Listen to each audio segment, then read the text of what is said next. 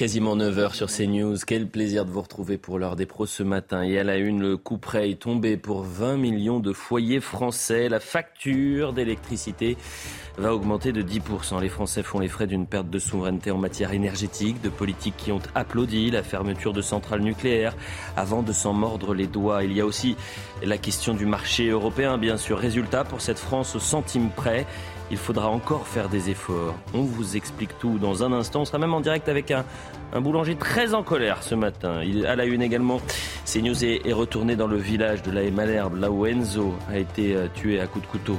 L'enquête suit son cours et la réalité est bien sûr plus complexe qu'un jeune homme mort pour un simple regard. Mais l'autre triste réalité, c'est cette commune sous le choc des habitants qui ont la sensation d'avoir été abandonnés par les autorités. Nous serons en direct avec euh, le député de l'heure, Philippe Brun. Enfin, depuis dix jours, les policiers ont lancé un mouvement quasi historique. La fronde s'estompe-t-elle après les mots jeudi du premier flic de France, Gérald Darmanin?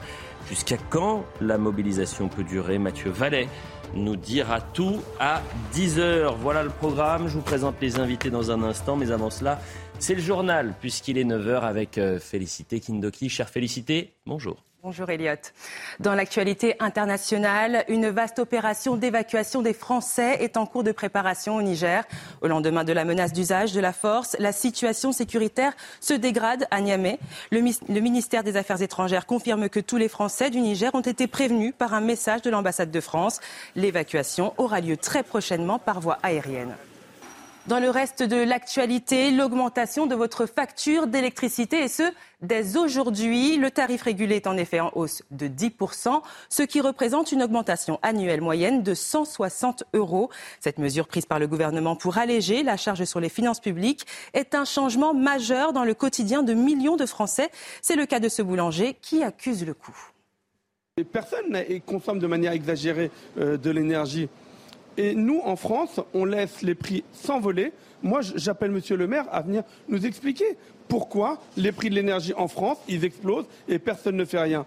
Soit qu'ils prennent des décisions discriminantes à notre égard, c'est-à-dire que, euh, dépendamment des activités professionnelles des gens, euh, on puisse bénéficier d'un tarif qui soit acceptable, soit bah, qui nous laisse crever, qui nous laisse crever, puis euh, demain, il n'y aura plus de boulanger dans le centre-ville.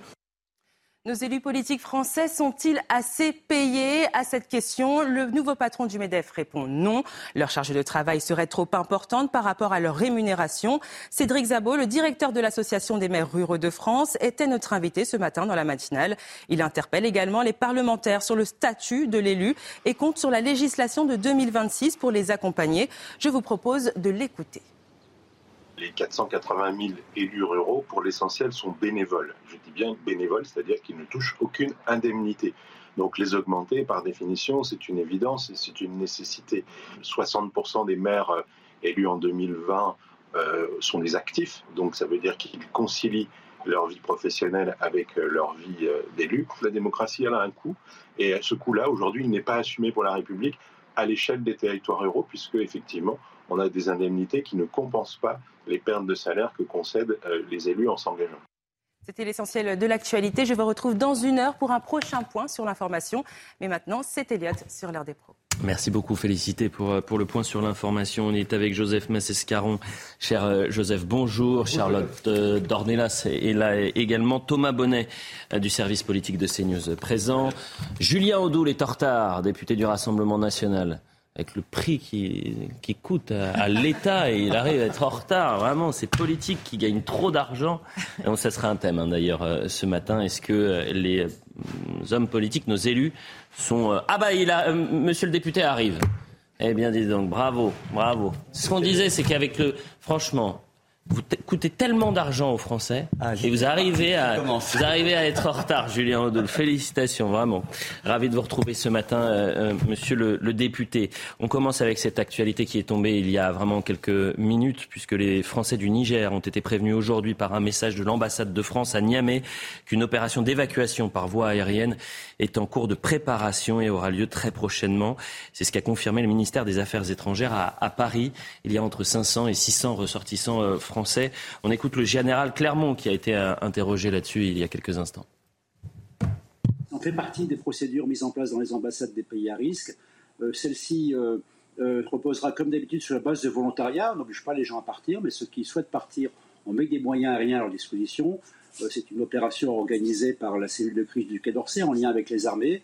Et, l'avantage de la situation au Niger, c'est que l'armée française est présente sur la principale base aérienne de la capitale, la base aérienne de Niamey, ce qui devrait faciliter le pont aérien, qui nécessite toutefois un minimum de coopération avec les autorités nigériennes pour permettre aux avions euh, d'arriver, de, se poser et de redécoller.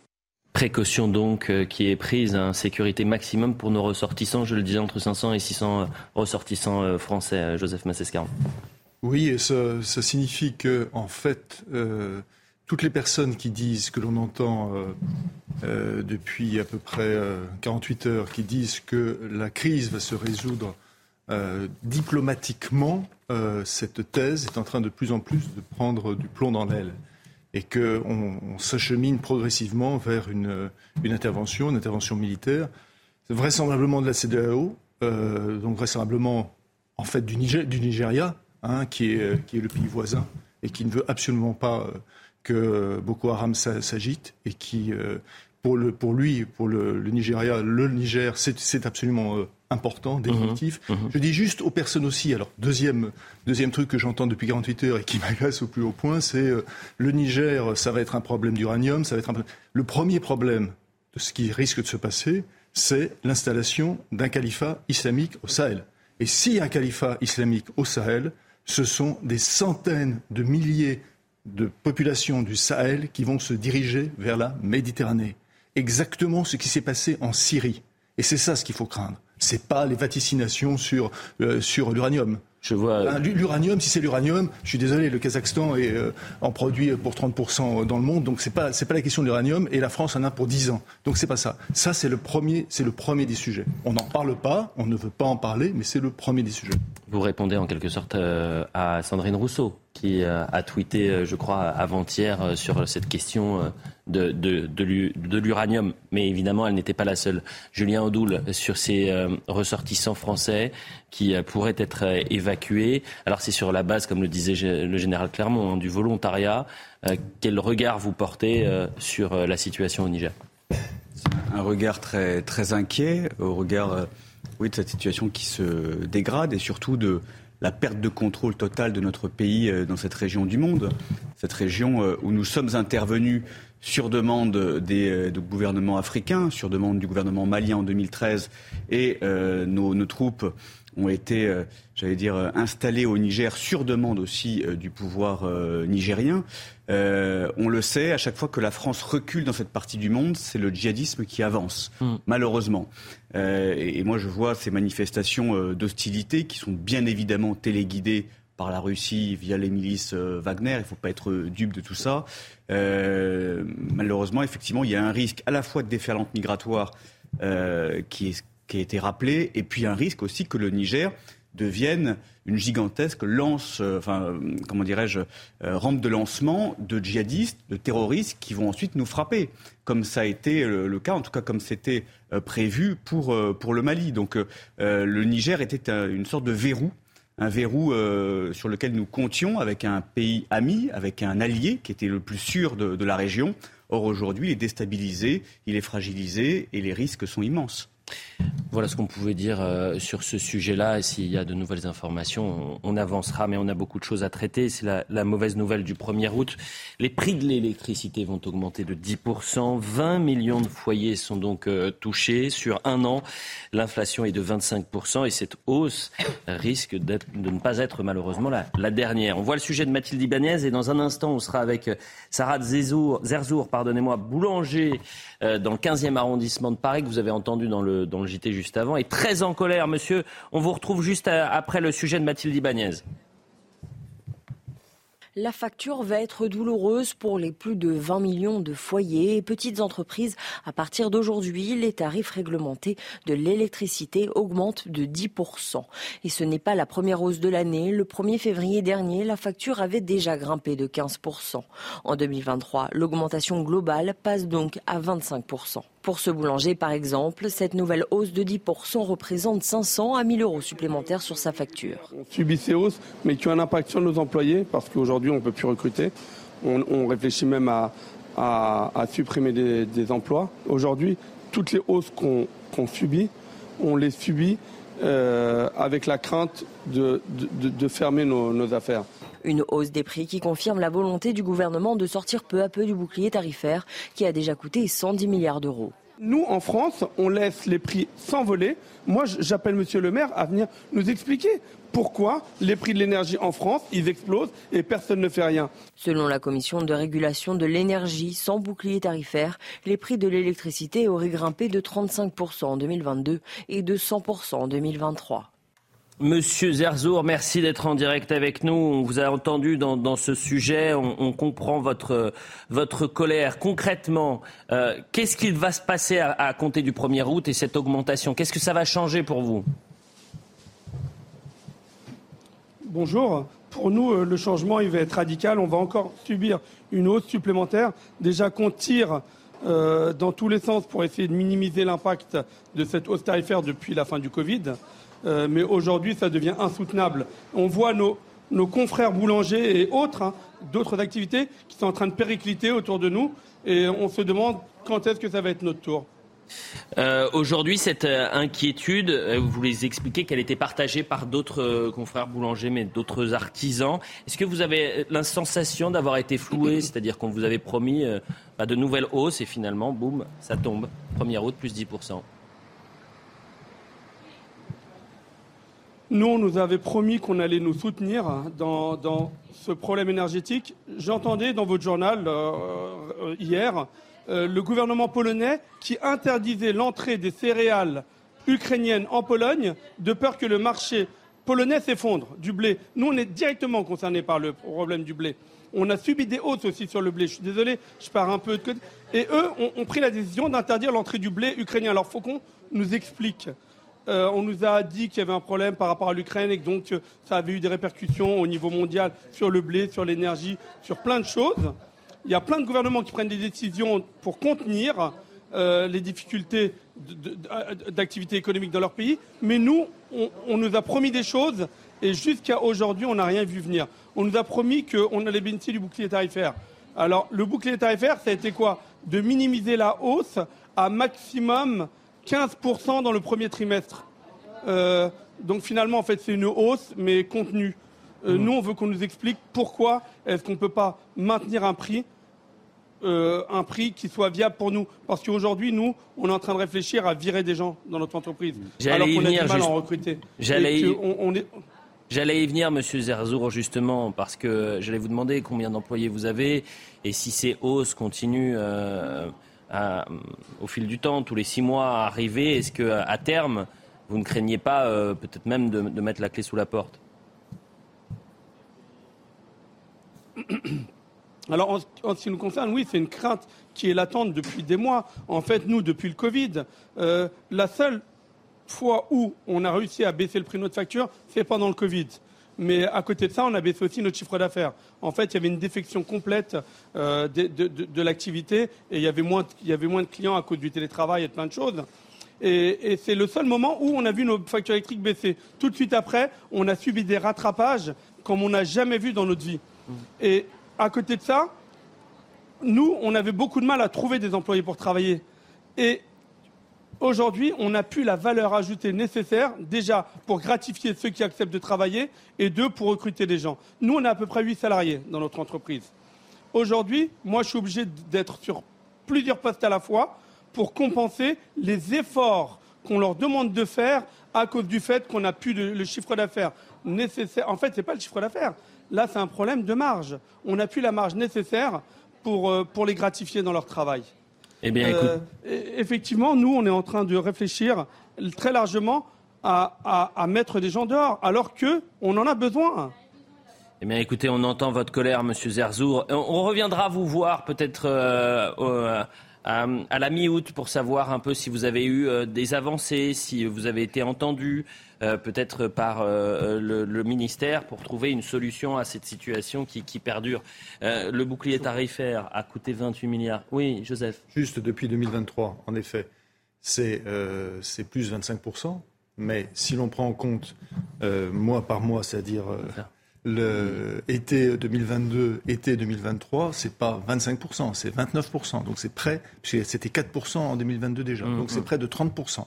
Et 30%, ça, ça, explique également pourquoi, dans un certain nombre de, pays, enfin de, de, petites villes, euh, moi je connais Beaugé en Anjou, sur, euh, il y avait 12 000 habitants, sur trois boulangeries, il y en a une qui a fermé. Et elle a fermé en raison justement du coût de l'électricité.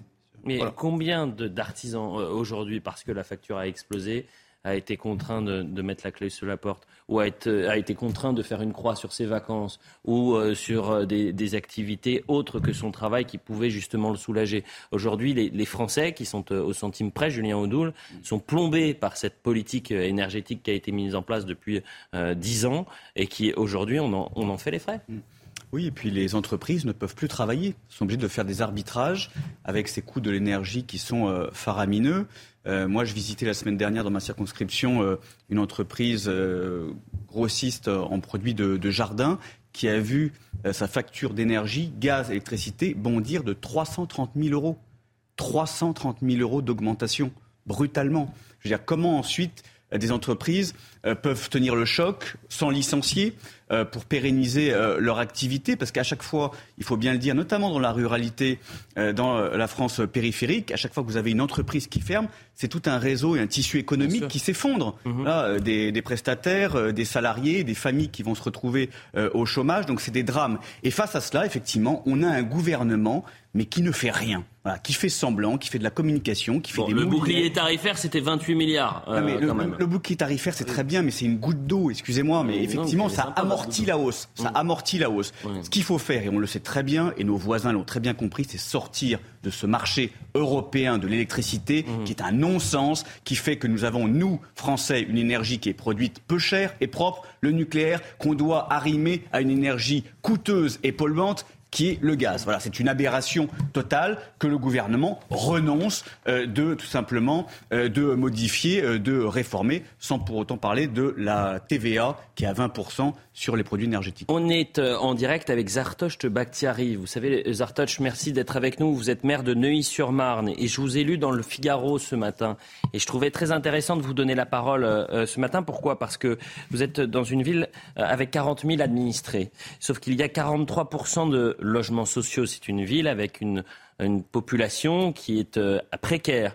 Et euh, vous craignez avec cette explosion euh, des prix de l'électricité, eh bien une hausse qui est déjà là des impayés, c'est-à-dire que les gens ne pourraient plus régler les factures. Absolument. En réalité, vous savez, nous aussi dans nos villes, on a traversé une période qui a été extrêmement compliquée depuis octobre dernier. Dans ma ville, le prix du gaz avait été multiplié par 15 et l'électricité par 32. Donc c'était une facture qui était absolument mirobolante. Alors nous, on a du chauffage urbain, ce qui nous a permis d'atténuer un peu l'impact, mais la facture énergétique pour la ville est quand même passée de 2 millions d'euros à 8 à 10 millions d'euros sur un seul exercice. Donc imaginez tous les sacrifices qu'on a aussi dû faire, nous, de notre côté. Effectivement, dans les logements sociaux notamment, il y a une hausse extraordinairement importante déjà des impayés locatifs. Depuis 2019, parce que l'année 2019, c'était l'année euh, normale avant Covid, quand on fait la comparaison, on est à plus 33% des impayés locatifs.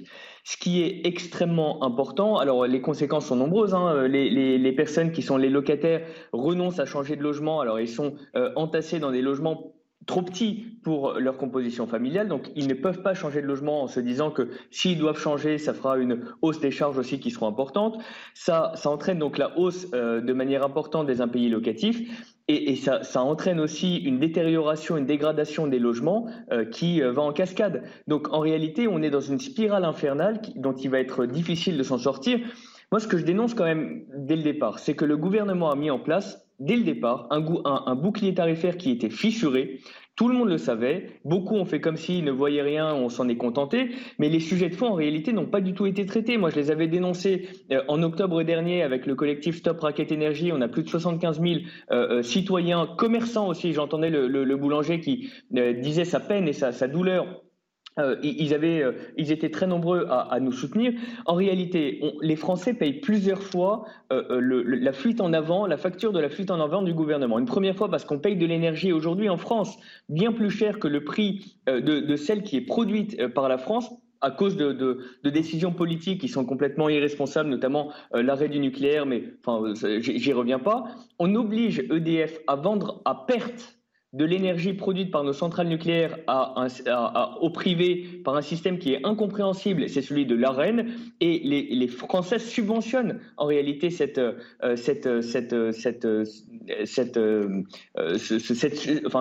le privé de cette manière-là, et aujourd'hui on a une hausse importante des prix de l'électricité dont on paye tous les conséquences. Donc voilà, moi je, moi je trouve que vraiment euh, c'est une fuite en avant permanente, on met des pansements sur des jambes de bois et on fait comme si on ne voyait rien.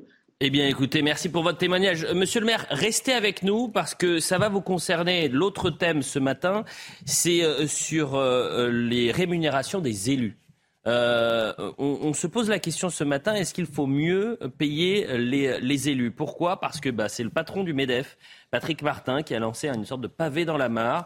Il estime que les élus français ne sont pas assez bien payés. Selon lui, la charge de travail est bien trop importante par rapport aux rémunérations. C'est un enjeu clé car nos élites parfois privilégient le secteur privé plutôt que le secteur public et souvent en coulisses, euh, vous, messieurs les députés, mesdames également, vous nous dites que c'est vrai que le niveau, et on, le voit d'ailleurs à l'Assemblée nationale, que le niveau a un, peu baissé. Euh, sur les débats, sur le fond, mais également sur la forme. Euh, C'est pas dû à la rémunération. Non, bien sûr que non.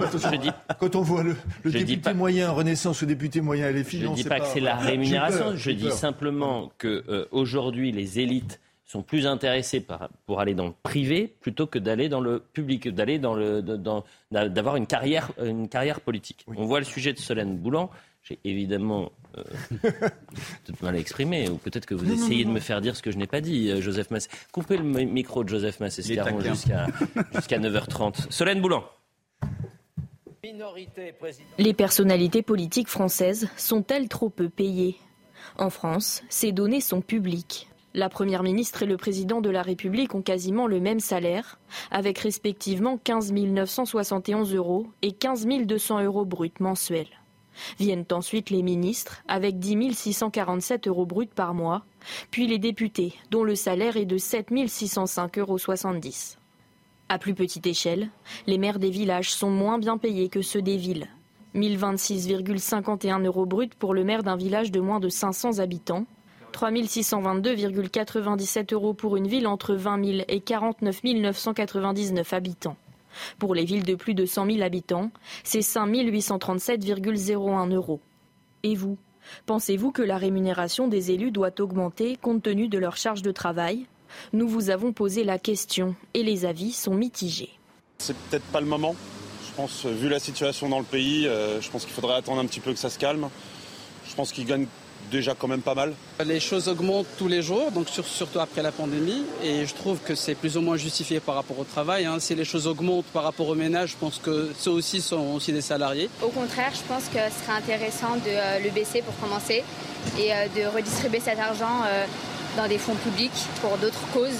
À Nantes, les élus ont vu leur salaire augmenter en juin dernier pour la première fois depuis 30 ans. Monsieur le maire, euh, vous êtes dans une ville, donc à Neuilly-sur-Marne, de 40 000 habitants. Euh, donc vous avez une rémunération, on l'a vu, à peu près de 3 600 euros brut. Est-ce que vous trouvez que c'est une rémunération suffisante ou est-ce que, euh, au vu de, votre activité, il faudrait être mieux payé? Moi, je, laisserai euh, les, habitants en juger, mais effectivement, quand vous êtes à 70 ou 80 heures de travail par semaine, si ce n'est plus parfois, euh, quand vous faites la comparaison, on est euh, moins payé que le SMIC. Donc voilà, après, chacun jugera. moi, c'est un choix que j'ai fait. Donc moi, je me, me bats pas pour la rémunération, mais pour le faire avancer la ville. Après, effectivement, si on veut essayer aussi d'attirer du monde, si on veut essayer de, fidéliser aussi un enfin de, capter des personnes euh, qui, qui, feraient le choix de s'investir pour le public plutôt que de rester dans le privé. Euh, il y, a, un sujet, je pense, sur la rémunération. Après, il faut voir à quel, à quel échelon, quand on a des élus locaux qui sont totalement bénévoles dans, certaines villes, et pourtant c'est très prenant. il y a aussi la responsabilité personnelle, il y a la responsabilité pénale qui va avec. voilà, donc dans, un contexte où souvent les élus qui sont en première ligne sont en première ligne parce que harcelés, parce que euh, violentés.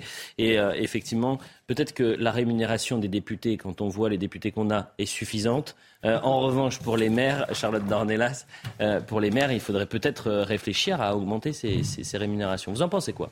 En fait, c'est une question qui est. Il y a plusieurs ramifications. C'est-à-dire que on parlait tout à l'heure du niveau et de se dire, en effet, il y a des gens qui, euh, il, y a, parmi les élites, on va dire, parmi les gens qui pourraient gouverner pour des raisons euh, euh d'études, de, de, compréhension, d'intérêt euh, pour la chose publique. Ces gens-là sont plus attirés par le privé, c'est-à-dire par des salaires euh, beaucoup plus importants que par, le, que par la, la vie publique, c'est-à-dire la vie politique. Alors là, je, je rejoins Joseph, je comprends qu'il y a une question d'attrait financier, elle existe, cette question, on l'entend extrêmement souvent. Combien de fois on a entendu des hommes politiques nous dire, je suis retourné dans le privé, je gagne beaucoup mieux ma vie, j'ai moins d'emmerdes. Donc, il y a, je gagne beaucoup mieux ma vie j'ai moins d'emmerdes parce qu'il y a aussi, comment dire, toute la question de la transparence. Alors, la transparence, ça a l'air bien sur le papier. Mais quand c'est une traque permanente sur la forme et au détriment du fond politique en permanence, c'est compliqué d'avoir une vie politique. Ensuite, vous avez aussi tout le discours ambiant. Quand vous avez choisi, vous savez, on parlait des jeunes l'autre jour, c'est le même sujet. Quand vous avez choisi pendant des années de privilégier le discours individualiste par rapport au bien commun, vous avez aussi un déficit d'engagement. Donc c'est tout ça ensemble qui fait qu'on a moins d'élus. Donc oui, il y a la question financière, il y a le reste. Maintenant, moi, je suis pas. Il y a aussi sur la question financière, il y a une autre question, moi, qui me vient. Euh, alors c'est peut-être une déformation. Euh, professionnelle à force de travailler sur les sujets euh, euh, sécurité et drogue notamment, quand vous avez cette inquiétude, par exemple, de la corruption, c'est-à-dire du narco-État, mmh. euh, vous avez intérêt à avoir des policiers, des magistrats et des élus payés correctement par rapport au travail qu'ils fournissent pour ne jamais être tentés précisément par la corruption. Parce que pour y résister, il faut euh, être extrêmement solide. Alors j'ai l'air de me perdre un peu dans un non, sujet pas du tout, parallèle, très mais c'est évidemment un sujet qu'il faut prendre en compte. Et in fine, il y a bien sûr le, la question des, des, élus les plus directement en proie à, à la population. On l'a vu, hein, les élus locaux qui sont à la fois les, les préférés et en même temps les plus harcelés et qui sont les moins bien payés. Et j'ajoute à ça, et je termine, pardon, je suis longue, mais j'ajoute à ça que souvent, quand on va faire un micro-trottoir dans la rue, on se dit, oui, mais les hommes politiques sont très bien payés. En réalité, réalité, c'est pas qu'ils sont très bien payés, c'est que d'abord, il y a beaucoup de Français qui sont très mal payés, ça c'est la première chose. Et la deuxième chose, c'est que le salaire va avec une responsabilité. Quand en parallèle vous constatez que vous avez des hommes politiques qui ont de moins en moins de pouvoir et qui affichent leur impuissance parce que le pouvoir est parti ailleurs qu'entre leurs mains, bah, vous voyez pas très bien pourquoi on les augmenterait. Je, hmm. je, je, sais pourquoi vous souriez, j'ai été extrêmement longue. Non, mais pas du tout. Mais non, pas du tout. Monsieur le député, vous êtes sous-payé vous êtes sous-rémunéré parce que vous n'êtes pas payé, c'est pas un salaire. Non, non c'est une indemnité. Voilà. Effectivement, vous êtes sous-indemnisé. Euh, l'indemnité des parlementaires et des élus en, en général a été pensée pour qu'ils soient libres, libres vis-à-vis des lobbies, libres vis-à-vis des, pressions. Mm. Mais c'est indécent comme le fait le MEDEF, de parler d'augmentation de rémunération euh, des élus aujourd'hui, avec la hausse de l'électricité, avec le caddie qui explose, avec 40% des Français qui partent pas en vacances. De grâce, voilà, un petit peu de décence. Après, il y a une vraie question sur les petits élus sur les maires des petits villages, sur les adjoints et qui touchent euh, pratiquement rien, c'est-à-dire des clopinettes, qui sont des bénévoles de la République. Il est vrai qu'il faudrait revaloriser ces indemnités plutôt que celles des élus nationaux. Thomas Bonnet. je regardais par rapport à nos voisins européens. La France euh, se classe 9e euh, position du pays qui rémunère le mieux ses élus. Sachez que c'est en Autriche, en Allemagne et en Italie qu'on gagne le plus plus de 100 000 euros par an pour les députés. J'ajoute aussi qu'on parle là du, de la rémunération, il faut ajouter aussi les frais qui sont couverts pour euh, les élus, évidemment. Oui, et, l'hébergement, les Exactement, vous avez l'hébergement. Euh, et je suis sûr que je suis sûr qu'en Allemagne, le patron du Medef local s'occupe des affaires du Medef. Et On voit le, petit, le petit tac. Pas, certainement pas, parce que qu'est-ce que Patrick Martin est allé faire dans cette galère Bah voilà, il, fallait avoir un petit tac. On, salue Patrick Martin, donc. Euh, oui, enfin, dont, pas trop, pas trop longtemps. Non, mais c'est pas ça. mais dont l'élection, ça n'a intéressé personne, mais l'élection a été, comment dire, menée euh, au canon. Au canon. Eh bien, écoutez, euh, départ canon pour cette émission. Euh, Enzo, on y revient dans un instant après la publicité, puisque nos équipes sont retournées dans le village hier et ont pu rencontrer ces, habitants de la Malherbe qui sont sous le choc. On parlera de Médine également. À tout de suite. Ah ouais. Il est 9h30 sur CNews. Merci d'être avec nous pour la suite de l'heure des pros. Thomas Bonnet, Joseph Massescaron, Charlotte Dornelas et Julien Audoul est euh, en duplex avec nous. Philippe Brun, merci euh, monsieur le député. Vous êtes euh, député socialiste de l'Eure. Vous étiez la semaine dernière aux côtés du maire de l'Aïe Malherbe pour rendre hommage à Enzo, tué de coups de couteau à l'âge de 15 ans. Vous étiez présent donc dans cette marche blanche et la famille a euh, finalement peu apprécié et vit très mal cette absence de soutien euh, politique et médiatique, puisque vous, étiez bien seul dans cette euh, marche blanche. Hier, nos équipes sont retournées sur les lieux du drame.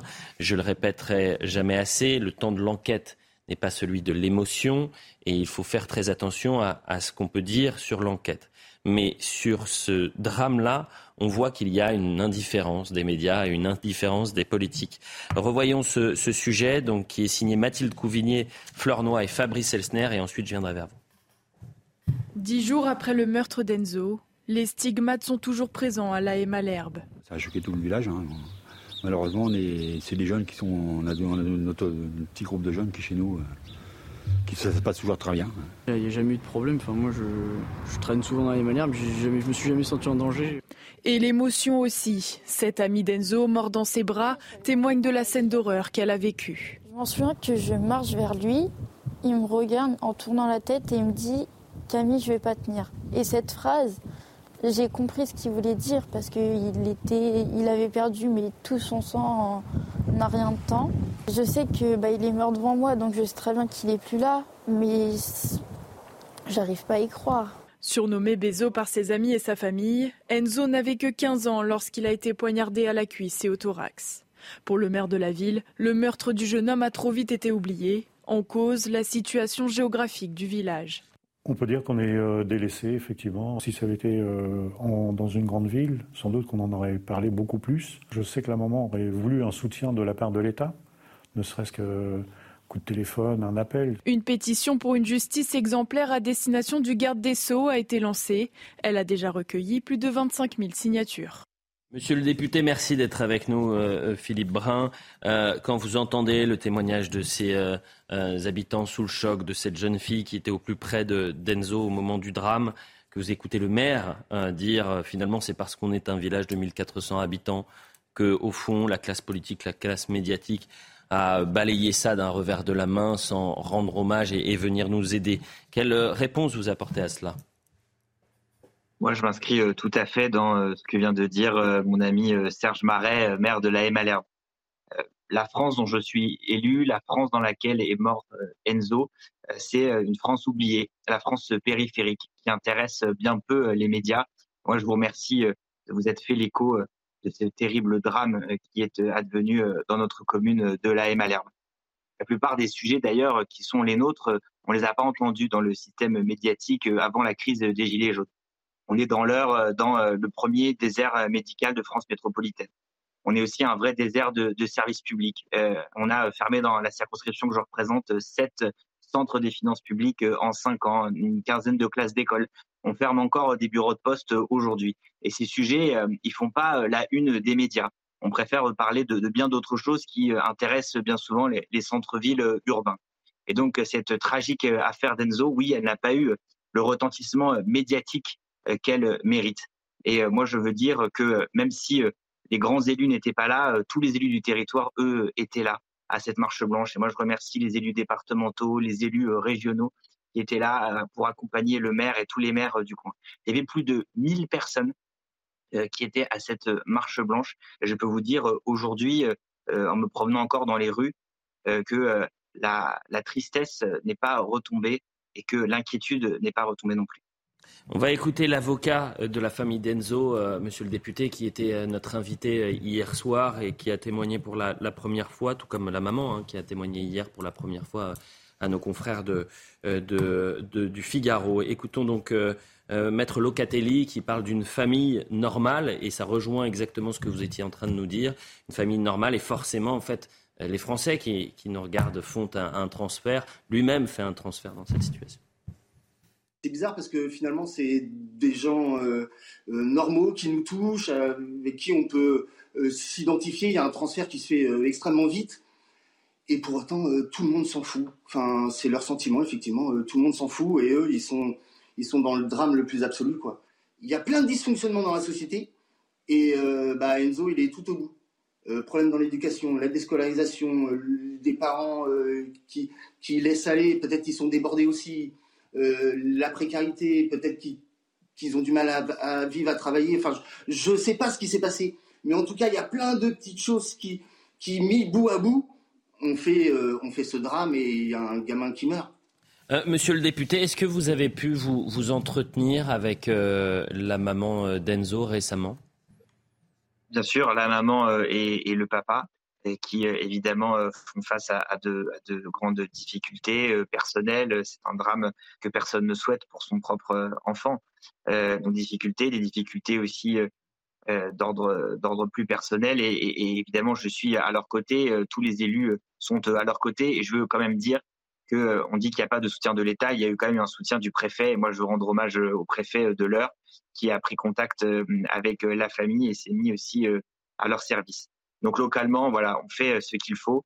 Mais effectivement, euh, ce que ce drame démontre, en tout cas sur le plan médiatique, c'est qu'il y a euh, une France qu'on invisibilise. Et cette France, aujourd'hui, elle a des problèmes, les mêmes problèmes que dans le reste du pays, mmh. et elle mérite d'être entendue.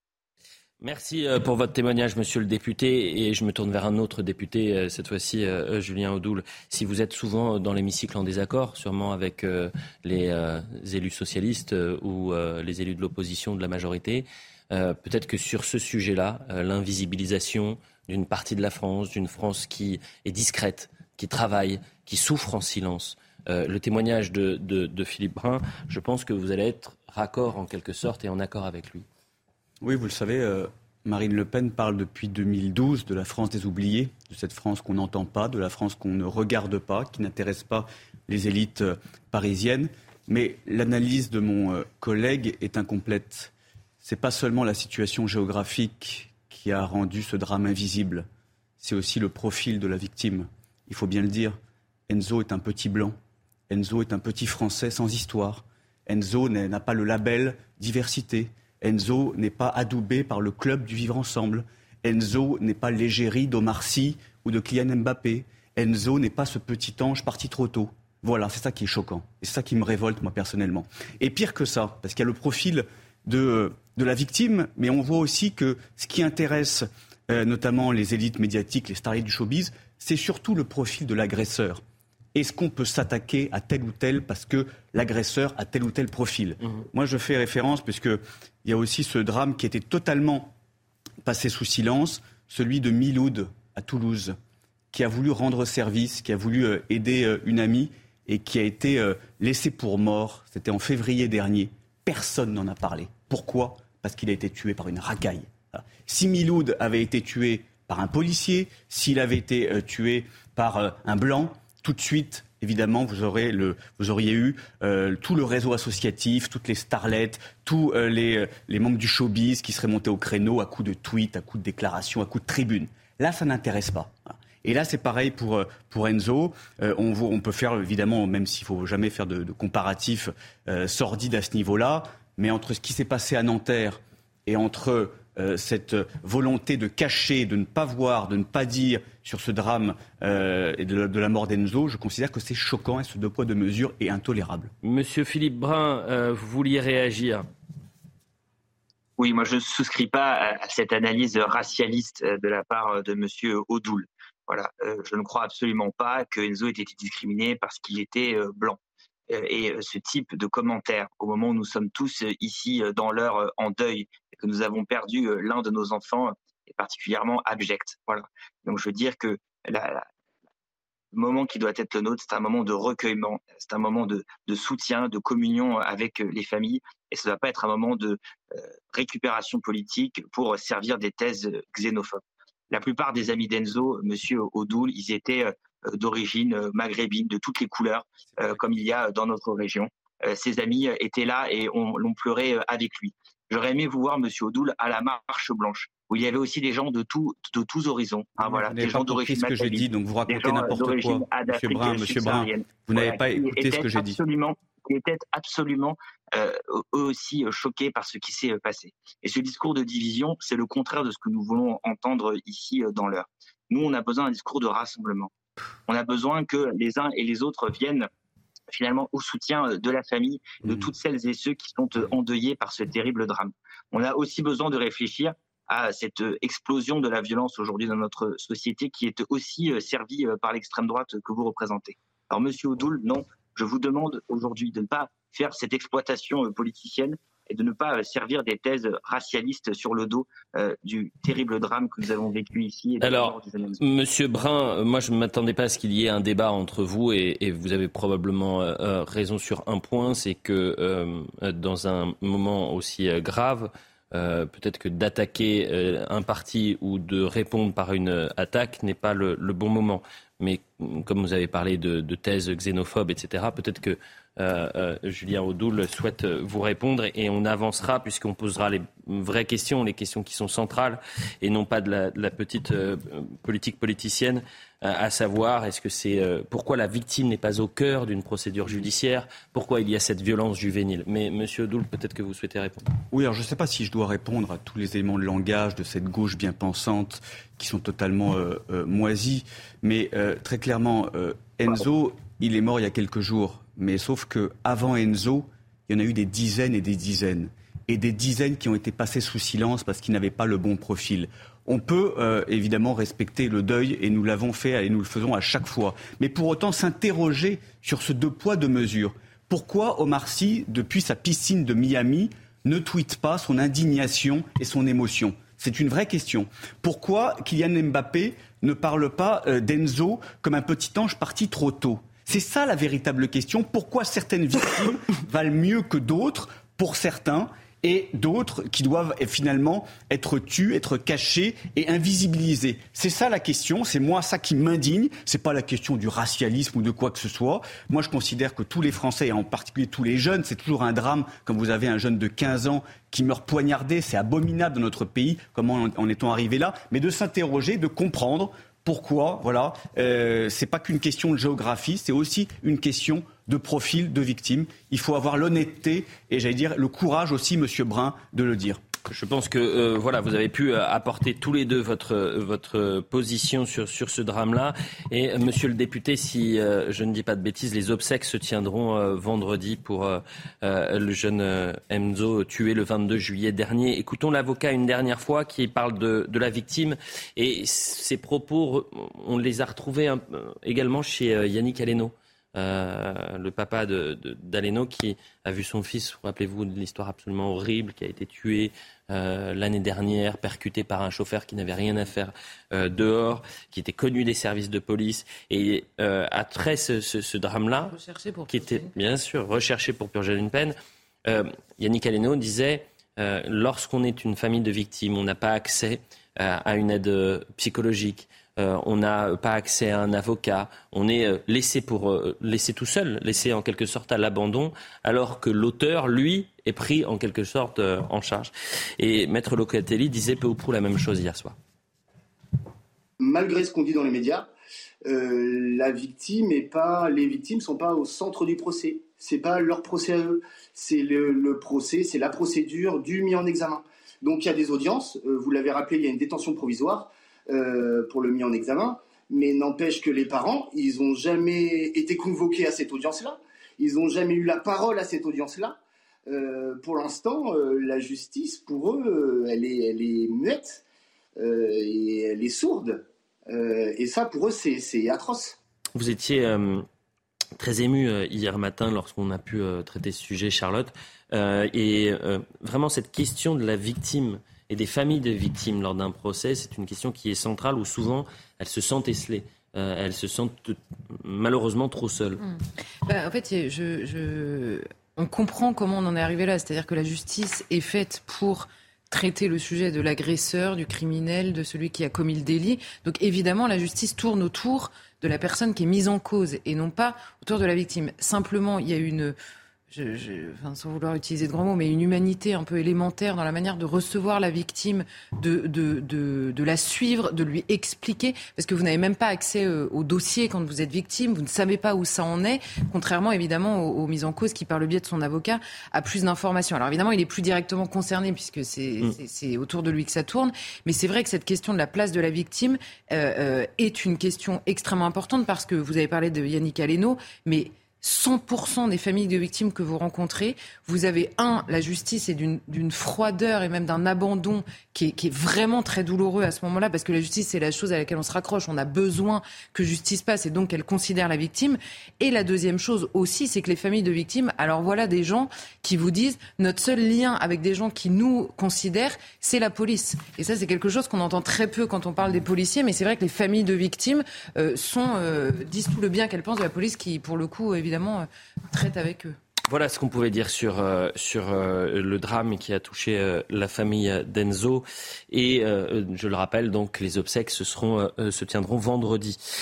autre sujet ce matin, autre sujet, et on va parler de Médine, le rappeur Médine qui participera aux journées d'été des écologistes au Havre le 24 août prochain. C'est la secrétaire générale du parti, Marine Tondelier, qui l'a annoncé hier sur son compte Twitter. L'organisatrice de l'événement a expliqué avoir eu l'idée de l'inviter après que l'artiste a tenu une contre-manifestation lors de la venue de Marine Le Pen le 1er mai au Havre de sa ville natale. Euh, je rappelle que Médine avait notamment riposté sur scène à Agen en avril en appelant son public à frapper symboliquement une piñata à l'effigie de Marine Le Pen, mais également d'Edwige Diaz. Euh, et c'est un sujet qui, vous intéresse euh, tout particulièrement, Joseph Massescaron. Vous étiez très en colère, vous avez même réagi sur Twitter hier. Oui, parce que euh, ce qui est intéressant dans ce sujet, c'est que euh, l'islamo-gauchisme, qui paraît-il n'existerait pas, apparaît là dans sa pureté de cristal. C'est vraiment un révélateur au sens chimique du terme, car il y a tous les éléments là-dessus, tous les éléments. C'est-à-dire qu'en invitant Monsieur, Monsieur le rappeur Médine, euh, Madame Tondelier a pris le risque d'inviter une personne qui est liée à des antisémites, qui tient des propos homophobes, qui, est, euh, qui tient euh, évidemment, qui euh, considère qu'il faut crucifier les, les puisque c'est le, le, le, terme choisi, qui, qui est un proche de Ouria Boutedja, c'est-à-dire des indigénistes de la République. Alors pour les personnes qui ne savent pas qui est Ouria Boutedja, juste une phrase d'Ouria Boutedja, qui, qui, qui, pardon, qui considère qu'une femme noire violée par un noir ne doit pas porter plainte pour ne pas stigmatiser la communauté noire.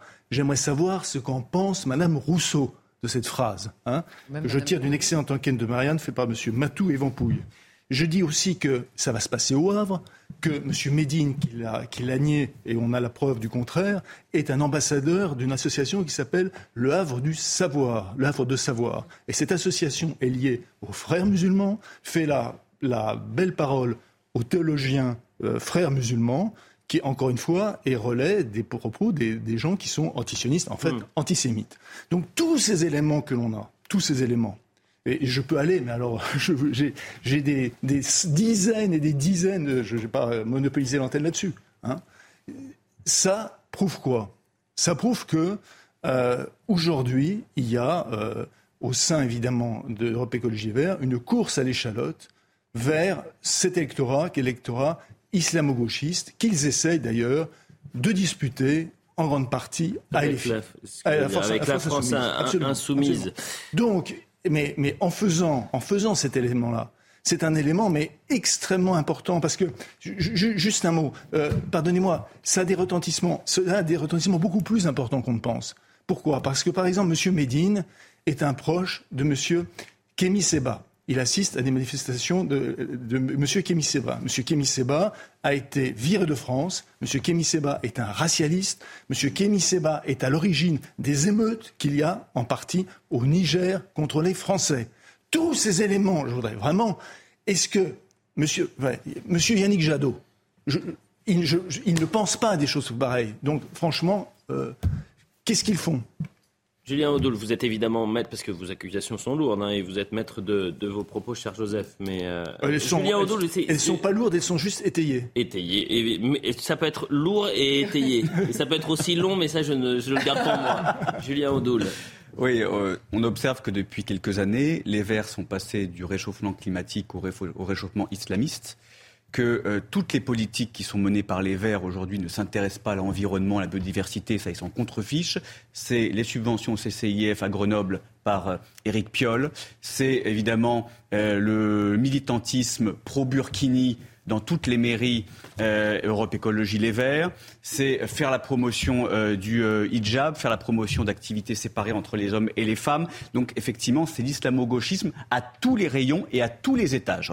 Et c'est vrai que c'est très choquant de voir des personnes comme Marine Tondelier, Sandrine Rousseau, qui se revendiquent comme féministes qui se revendiquent comme féministes et qui font l'apologie et la promotion d'une idéologie qui est profondément, viscéralement misogyne avec la personne de Médine, mais qui est une caricature et qui est un provocateur né. Euh, il faut rappeler quand même que Médine avait voulu chanter, chanter djihad au Bataclan. heureusement qu'il n'avait pas pu le faire, qu'il y avait une mobilisation assez impressionnante euh, à l'époque.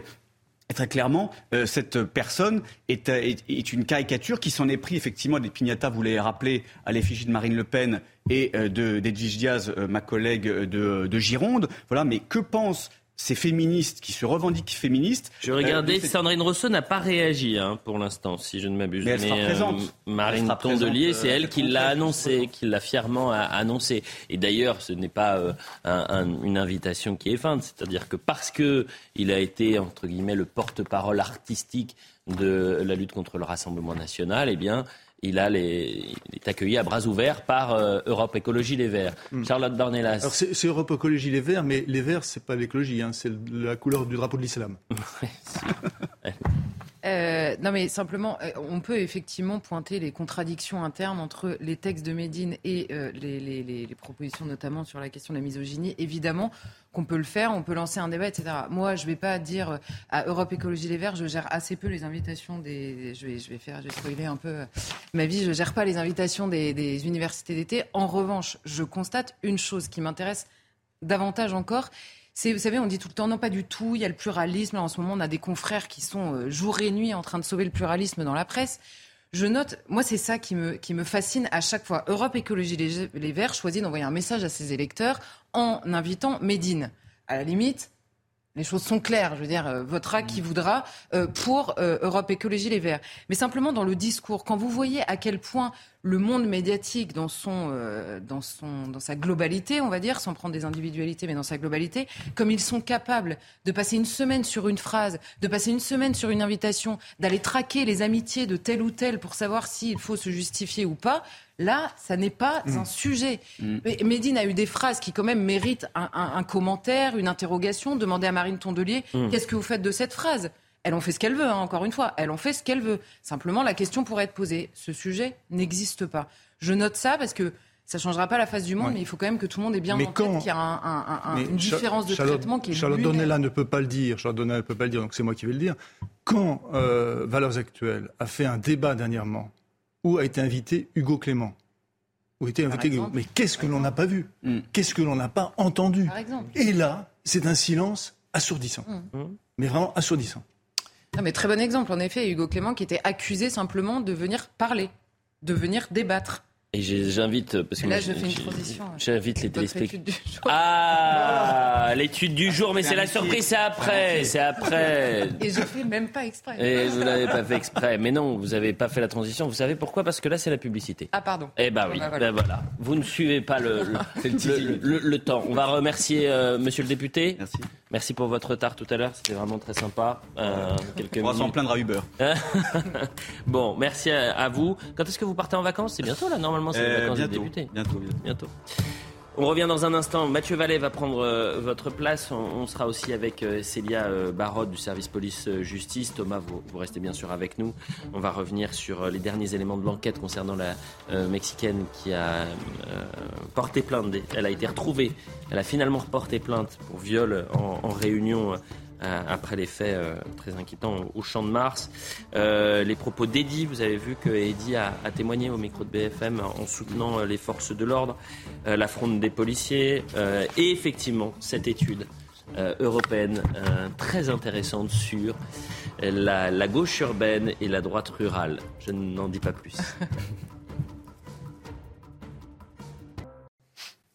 Il est quasiment 10h, on fait le point d'abord sur euh, l'actualité avec Félicité Kindoki. Rebonjour Félicité. Rebonjour Elliot. Dans l'actualité internationale, une vaste opération d'évacuation des Français est en cours de préparation au Niger. Au lendemain de la menace d'usage de la force, la situation sécuritaire se dégrade à Niamey. Le ministère des Affaires étrangères confirme que les près de 600 Français présents au Niger ont été prévenus par un message de l'ambassade de France. L'évacuation aura lieu très prochainement par voie aérienne. Les précisions du général Bruno Clermont. L'évacuation de vaccins fait partie des procédures mises en place dans les ambassades des pays à risque. Euh, celle-ci euh, euh, reposera comme d'habitude sur la base de volontariat. On n'oblige pas les gens à partir, mais ceux qui souhaitent partir, on met des moyens aériens à leur disposition. Euh, c'est une opération organisée par la cellule de crise du Quai d'Orsay en lien avec les armées. Et, l'avantage de la situation euh, au Niger, c'est que l'armée française est présente sur la principale base aérienne de la capitale, la base aérienne de Niamey, ce qui devrait faciliter le pont aérien, qui nécessite toutefois un minimum de coopération avec les autorités nigériennes pour permettre aux avions euh, d'arriver, de, se poser et de redécoller. En France, dans les Alpes de Haute-Provence, trois semaines après la disparition du petit Émile, les recherches reprennent. Des équipes sidophiles spécialisées dans la détection de, restes humains et un drone ont été déployés. Le périmètre des investigations s'est élargi au-delà de 5 km autour du hameau du Haut-Vernay, où le garçon de deux ans et demi a été vu pour la dernière fois. Un chiffre record qui inquiète 74 513 personnes incarcérées comptabilisées au 1er juillet, du jamais vu dans nos prisons françaises. Un nouveau record historique du nombre de détenus. Une surpopulation carcérale chronique qui risque encore de s'aggraver. Le taux d'occupation global est actuellement de 122% et dépasse même les 200% dans huit établissements. 2478 détenus sont contraints à dormir sur un matelas posé à même le sol. Le coup d'envoi des GMJ est donné. La messe d'ouverture cet après-midi à Lisbonne est attendue par plus d'un million de jeunes croyants issus du monde entier. Les Journées mondiales de la jeunesse, qui réunit chaque année les catholiques, se terminera dimanche par la messe finale célébrée par le pape, qui se déplace spécialement à l'occasion de ces journées placées sous le signe du partage. Pour le point sur l'information, Thomas Bonnet, Joseph Massescaron, Charlotte Dornelas toujours avec nous. Mathieu Vallet nous a rejoint. Cher Mathieu, bonjour, ravi de vous retrouver et bienvenue sur le plateau. Célia Barotte du service police-justice est avec nous. On va commencer avec vous, Célia, puisqu'on parlait hier de, ce, ce viol présumé viol en réunion euh, au Champ de Mars euh, la semaine précédente, une Mexicaine de 27 ans. Cette Mexicaine s'était volatilisée, elle avait refusé de porter plainte. Et finalement, on a des nouveaux éléments hein, de l'enquête. Voilà, elle avait refusé de porter plainte, elle avait refusé même d'effectuer des examens ADN suite à sa prise en charge par les secours. Mais elle n'a pas disparu, elle n'a pas quitté euh, l'Europe, selon une source judiciaire. Hier, la police a pu l'auditionner et, aussi la, Mexicaine a pu porter plainte. Elle se serait manifestée au auprès euh, de l'ambassade de son pays. Les investigations ont permis aussi euh, de euh, la localiser. Après les faits, présumés, elle se serait rendue en Belgique comme elle le prévoyait avec son groupe d'amis. Toujours selon une source judiciaire, elle a été entendue donc par les enquêteurs du 3e district de la police judiciaire de Paris, à qui l'enquête en flagrance du chef de viol en réunion a été confiée. Elle n'avait jusqu'ici pas décidé de porter plainte car elle était en état de choc. La jeune femme maintient ses premières déclarations. Elle confirme avoir été entraînée par cinq hommes vers des buissons euh, sur le champ de Mars. Elle soupçonne même d'avoir été euh, droguée. Elle se souvient d'un goût étrange dans sa bière, une bière très amère qui euh, lui avait été proposée par ses présumés agresseurs. Elle a également précisé que pendant son agression, l'un des hommes faisait le guet pendant que les autres abusaient d'elle. Un témoin c'est un témoin qui avait alerté les secours après avoir entendu des cris.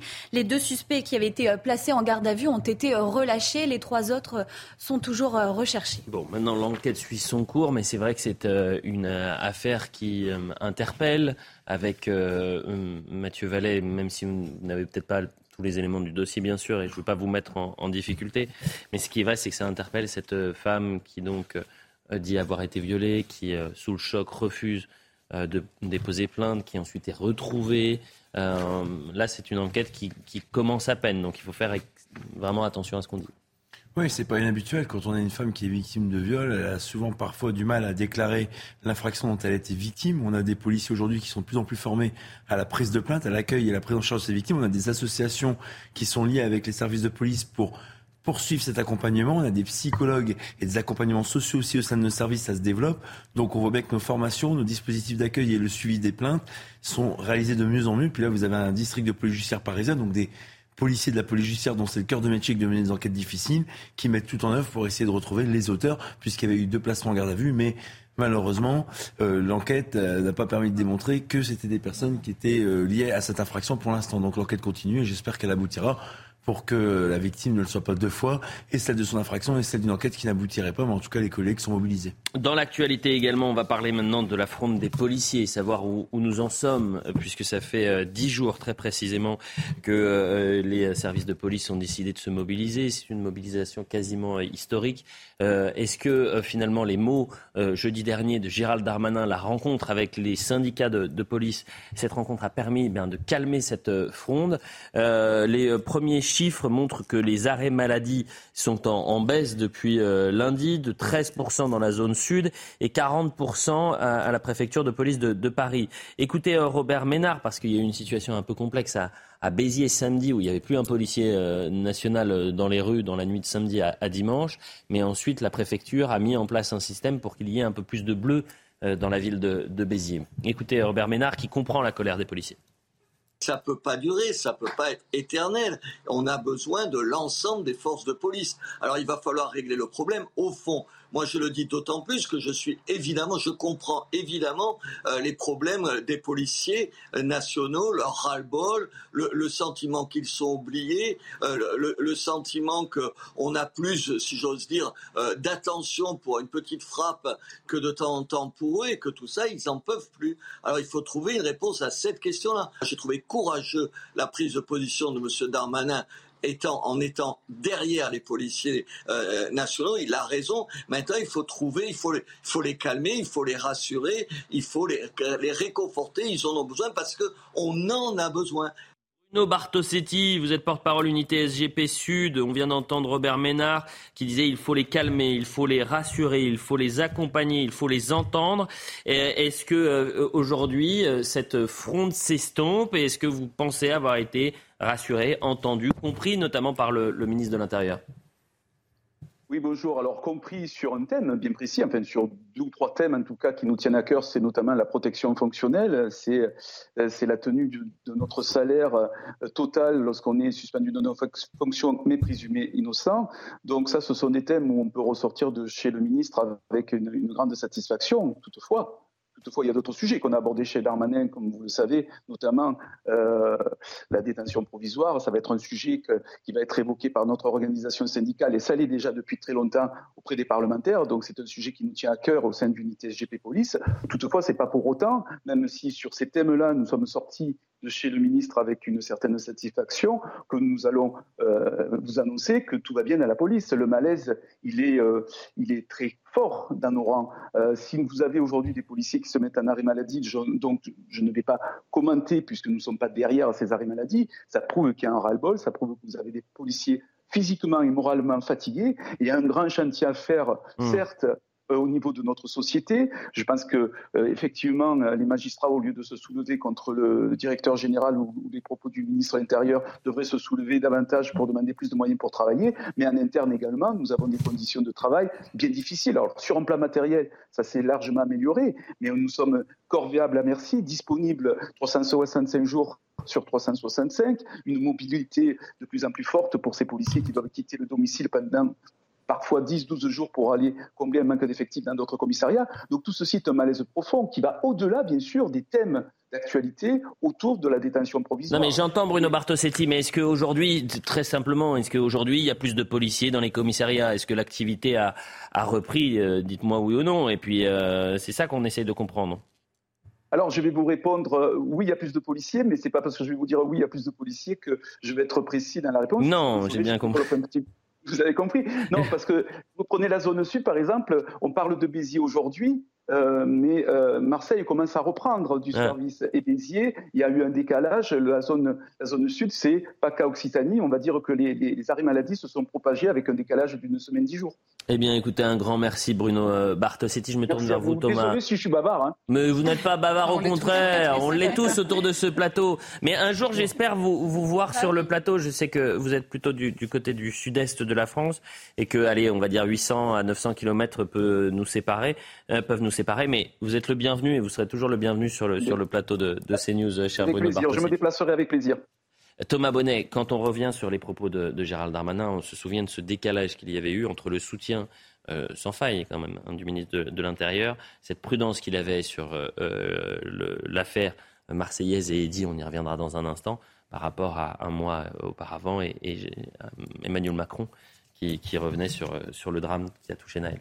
Oui, si on reprend la séquence, rappelez-vous, on attendait tous les propos du ministre de l'Intérieur qui était en Nouvelle-Calédonie avec le président de la République. Et pour sa première prise de parole, on le voit aux côtés du DGPN et du préfet de police de Paris. C'était évidemment un message euh, très fort. Je parle sous le contrôle de Mathieu Vallée ici présent, mais je crois que les syndicats ont plutôt, dans l'ensemble, été satisfaits de la réunion qu'ils ont eue au ministère de l'Intérieur, place Beauvau. En revanche, ce qu'on peut dire, c'est que Gérald Darmanin est désormais la cible d'un certain nombre de critiques. Critiques de la gauche, c'est évident, qui demandent sa démission, Olivier Faure, Antoine Léaumont, pour ne pas les citer. Mais aussi au sein même du gouvernement, on voit qu'il y a des distensions. Euh, Éric Dupont-Moretti a tenu un discours euh, relativement euh, éloigné de celui de Gérald Darmanin. On peut aussi citer Gabriel Attal. Donc on voit que même au sein du gouvernement, tout n'est pas encore tout à fait clair sur la position à adopter face à cette fronde des policiers. Mathieu. Bon, d'abord, moi je le redis, le patron de la police nationale, Frédéric Vaux, suivi par Laurent Inès, le préfet de police, a été très courageux. On a eu dans le passé des différences avec notre directeur général de la police nationale, notamment sur la réforme de la police nationale ou sur le tempo, sur le contenu, sur le calendrier et sur euh, la réforme, entre autres, de la police judiciaire dans cette réforme de la police nationale.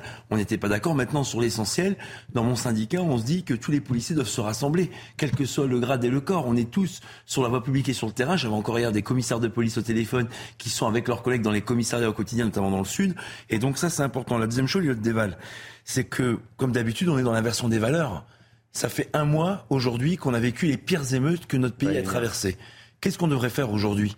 On devrait féliciter, on devrait récompenser, on devrait mettre à l'honneur les femmes et les hommes qui ont tenu la République à bout de bras, ces policiers, ces gendarmes, mmh, mmh. qui ont eu 900 blessés avec les pompiers, qui ont été mobilisés 45 000 fonctionnaires et militaires de la gendarmerie par nuit pendant plus d'une semaine, où il y a eu un milliard d'euros de dégâts, et finalement, l'affaire de Marseille, elle est en train, c'est l'arbre qui cache la forêt. Moi, j'aimerais bien, même s'il y a eu quelques cérémonies ici et là, j'aimerais bien qu'on mette aujourd'hui ces femmes et ces hommes à l'honneur avec des médailles, avec des cérémonies où les familles peuvent être présentes pour dire merci à la police et à la gendarmerie d'avoir permis à notre démocratie de continuer à vivre parce que les pillages, les dégradations, les attaques de bâtiments publics, les véhicules des petites gens incendiés qui le matin ne pouvaient pas aller au travail, tout ça, eh ben, je suis désolé, mais aujourd'hui on l'oublie sous l'autel d'une affaire qui est menée par la justice et pour laquelle tout le monde s'exprime alors que personne n'a vu le dossier et personne n'est partie prenante. Ça, c'est un gros sujet. Et les policiers qui ont fait fi des obédiences syndicales depuis le début de ce mouvement ont eu des revendications fortes. Jeudi dernier, on les a exprimées au ministre de l'Intérieur parce que c'est la responsabilité des syndicats de dire ce qu'on peut faire pour améliorer les choses. En revanche, tous ceux qui sont nos détracteurs et qui disent il faut pas changer la détention pour un policier en mission hors cas de probité parce que c'est un régime d'exception, ce qu'on demande absolument pas. On demande juste que le policier soit mieux considéré que celle actuellement. Et toutes les propositions qu'on fait derrière, je pense que ça doit rassembler tout le monde. Au plus on est unis, au plus on est fort, et plus on est fort, plus on pourra avancer avec Bruno Bartosetti, un peu de politique. Je vous demande si la fronde s'est calmée et vous, allez sur un autre sujet. Je réponds tout de suite. La fronde, elle s'est calmée. C'est une crise morale euh, sévère que traverse notre institution quand vous avez depuis des mois, voire des années, des policiers qui ont été sursollicités, qui ont été à chaque fois sous-considérés, derrière, vous avez effectivement euh, des policiers qui peut-être vont reprendre effectivement le travail. D'ailleurs, on est obsédé par le fait qu'on doit protéger les gens, c'est notre cœur de métier, mais on fait pas un caprice, on fait pas une fronde. On, pour moi, c'est un cri du cœur des policiers. J'estime que ces femmes et ces hommes qui servent la nation, lorsqu'au bout d'un moment ils vont mal, c'est que la société française va mal. Mm. Et je prends, pour terminer le début de l'année, il y a des vals. On a commencé fort, on a commencé sous les trompettes. On a fait la manifestation contre les retraites. On a eu des milliers de policiers et de gendarmes blessés. On a enchaîné, on a 1600. On a enchaîné ensuite avec les émeutes. On a ensuite enchaîné avec euh, les différentes affaires qu'on peut connaître aujourd'hui. Et avant, on a eu le Covid. Avant, on a eu les manifestations euh, contre, euh, enfin les gilets jaunes. On a eu les manifestations sur le climat social, Sainte-Soline pour les gendarmes. Effectivement, puisque moi, policier et gendarme, j'estime qu'on porte la, la, même passion, la même idée de servir, même si on la coupe est pleine. C'est ça que vous voulez dire. Mais oui, c'est bien sûr. Les policiers vont sûrement reprendre le travail, mais le problème de fond, et malheureusement, ça dépend pas que du ministre de l'Intérieur, c'est que la justice, il y a aussi beaucoup à faire. et J'espère qu'on y reviendra. Mais bien sûr on y reviendra. Mais là, euh, ce que je retiens dans votre déclaration, c'est que euh, les émeutes, c'était il y a un mois, très précisément.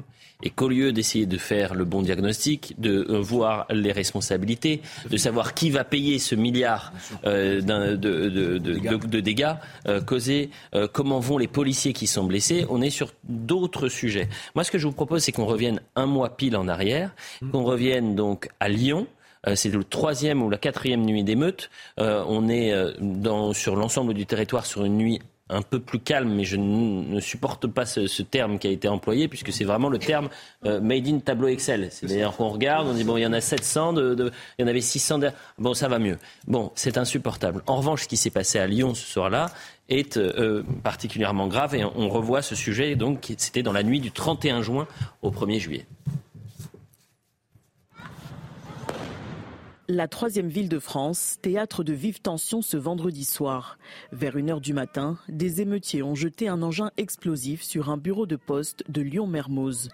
Des groupes de jeunes, certains armés de barres de fer, ont également endommagé et pillé plusieurs commerces du centre-ville. Ici, des feux ont été allumés. Ces individus effectuent des tirs de mortier. Sur Twitter, le maire de Lyon appelle au calme. Les violences survenues cette nuit dans notre ville sont inacceptables. Je les condamne sans réserve.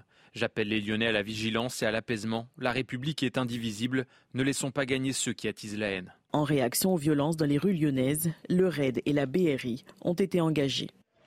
Et il y avait eu une polémique, souvenez-vous, à, Lyon, parce qu'hier on a parlé de Grenoble, les commerçants qui sont foudrage, euh, parce que la sécurité, ça n'intéressait pas forcément le maire de, euh, Grenoble. Le maire de Lyon également, il a été euh, sous le feu des critiques, parce que la police municipale n'a pas été sollicitée au, plus fort des émeutes. Hein. C'est bien cela, Mathieu? Oui, alors la police municipale, euh, malheureusement, elle ne peut pas faire euh, d'ordre public à proprement dit. C'est une compétence euh, stricte régalienne de l'État.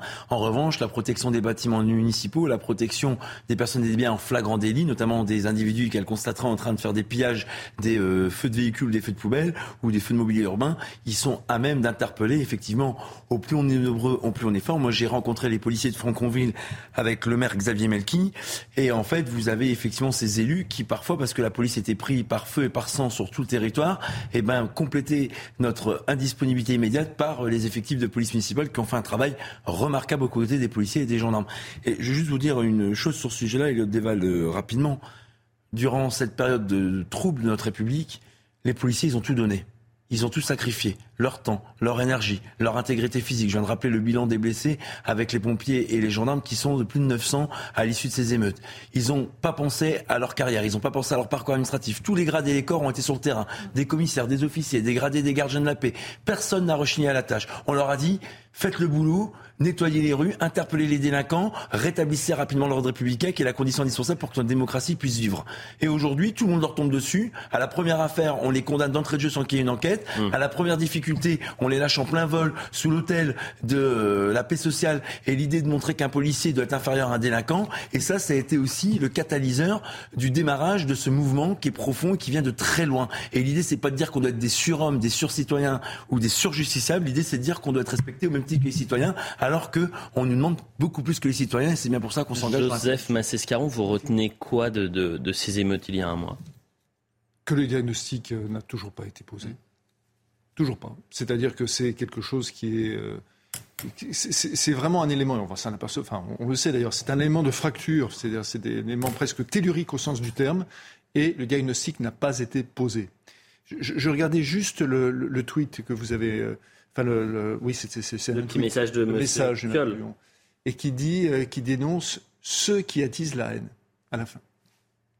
Ceux qui attisent la haine. Qu'est-ce qu'il veut dire par là? C'est-à-dire il veut, il veut, renvoyer dos à dos euh, des politiques et ceux qui, qui pillent les magasins. Mm. Non mais je veux dire, au secours. En plus, quand on connaît, je connais un peu Lyon, quand on, euh, les, les, quartiers qui se, sont, euh, qui se sont agités, notamment la Guillotière, quand on pense aux millions, qui ont des millions, des dizaines de millions qui ont été déversés sur ces quartiers, hein, et, que, et que tout a été vandalisé en permanence dans ces quartiers.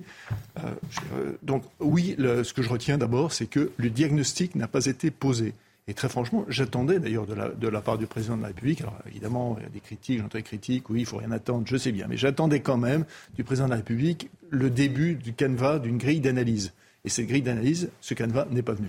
Les leçons qui ont été tirées par le président de la République, pour l'instant, c'est les réseaux sociaux, euh, responsabilité parentale et euh, euh, ne plus euh, rassembler les difficultés au même endroit. Pour l'instant, on, on s'en tient là. D'ailleurs, c'est le terme, ouais, voilà, le terme difficulté pose des problèmes, c'est-à-dire que euh, ne pas parler de, de, de, délinquance à ce moment-là peut, peut, que j'étais interpeller. J'ai les émeutes pour pour notre antenne, donc j'ai été sur le terrain, j'ai été au plus près des policiers, notamment dans, dans les Hauts-de-Seine.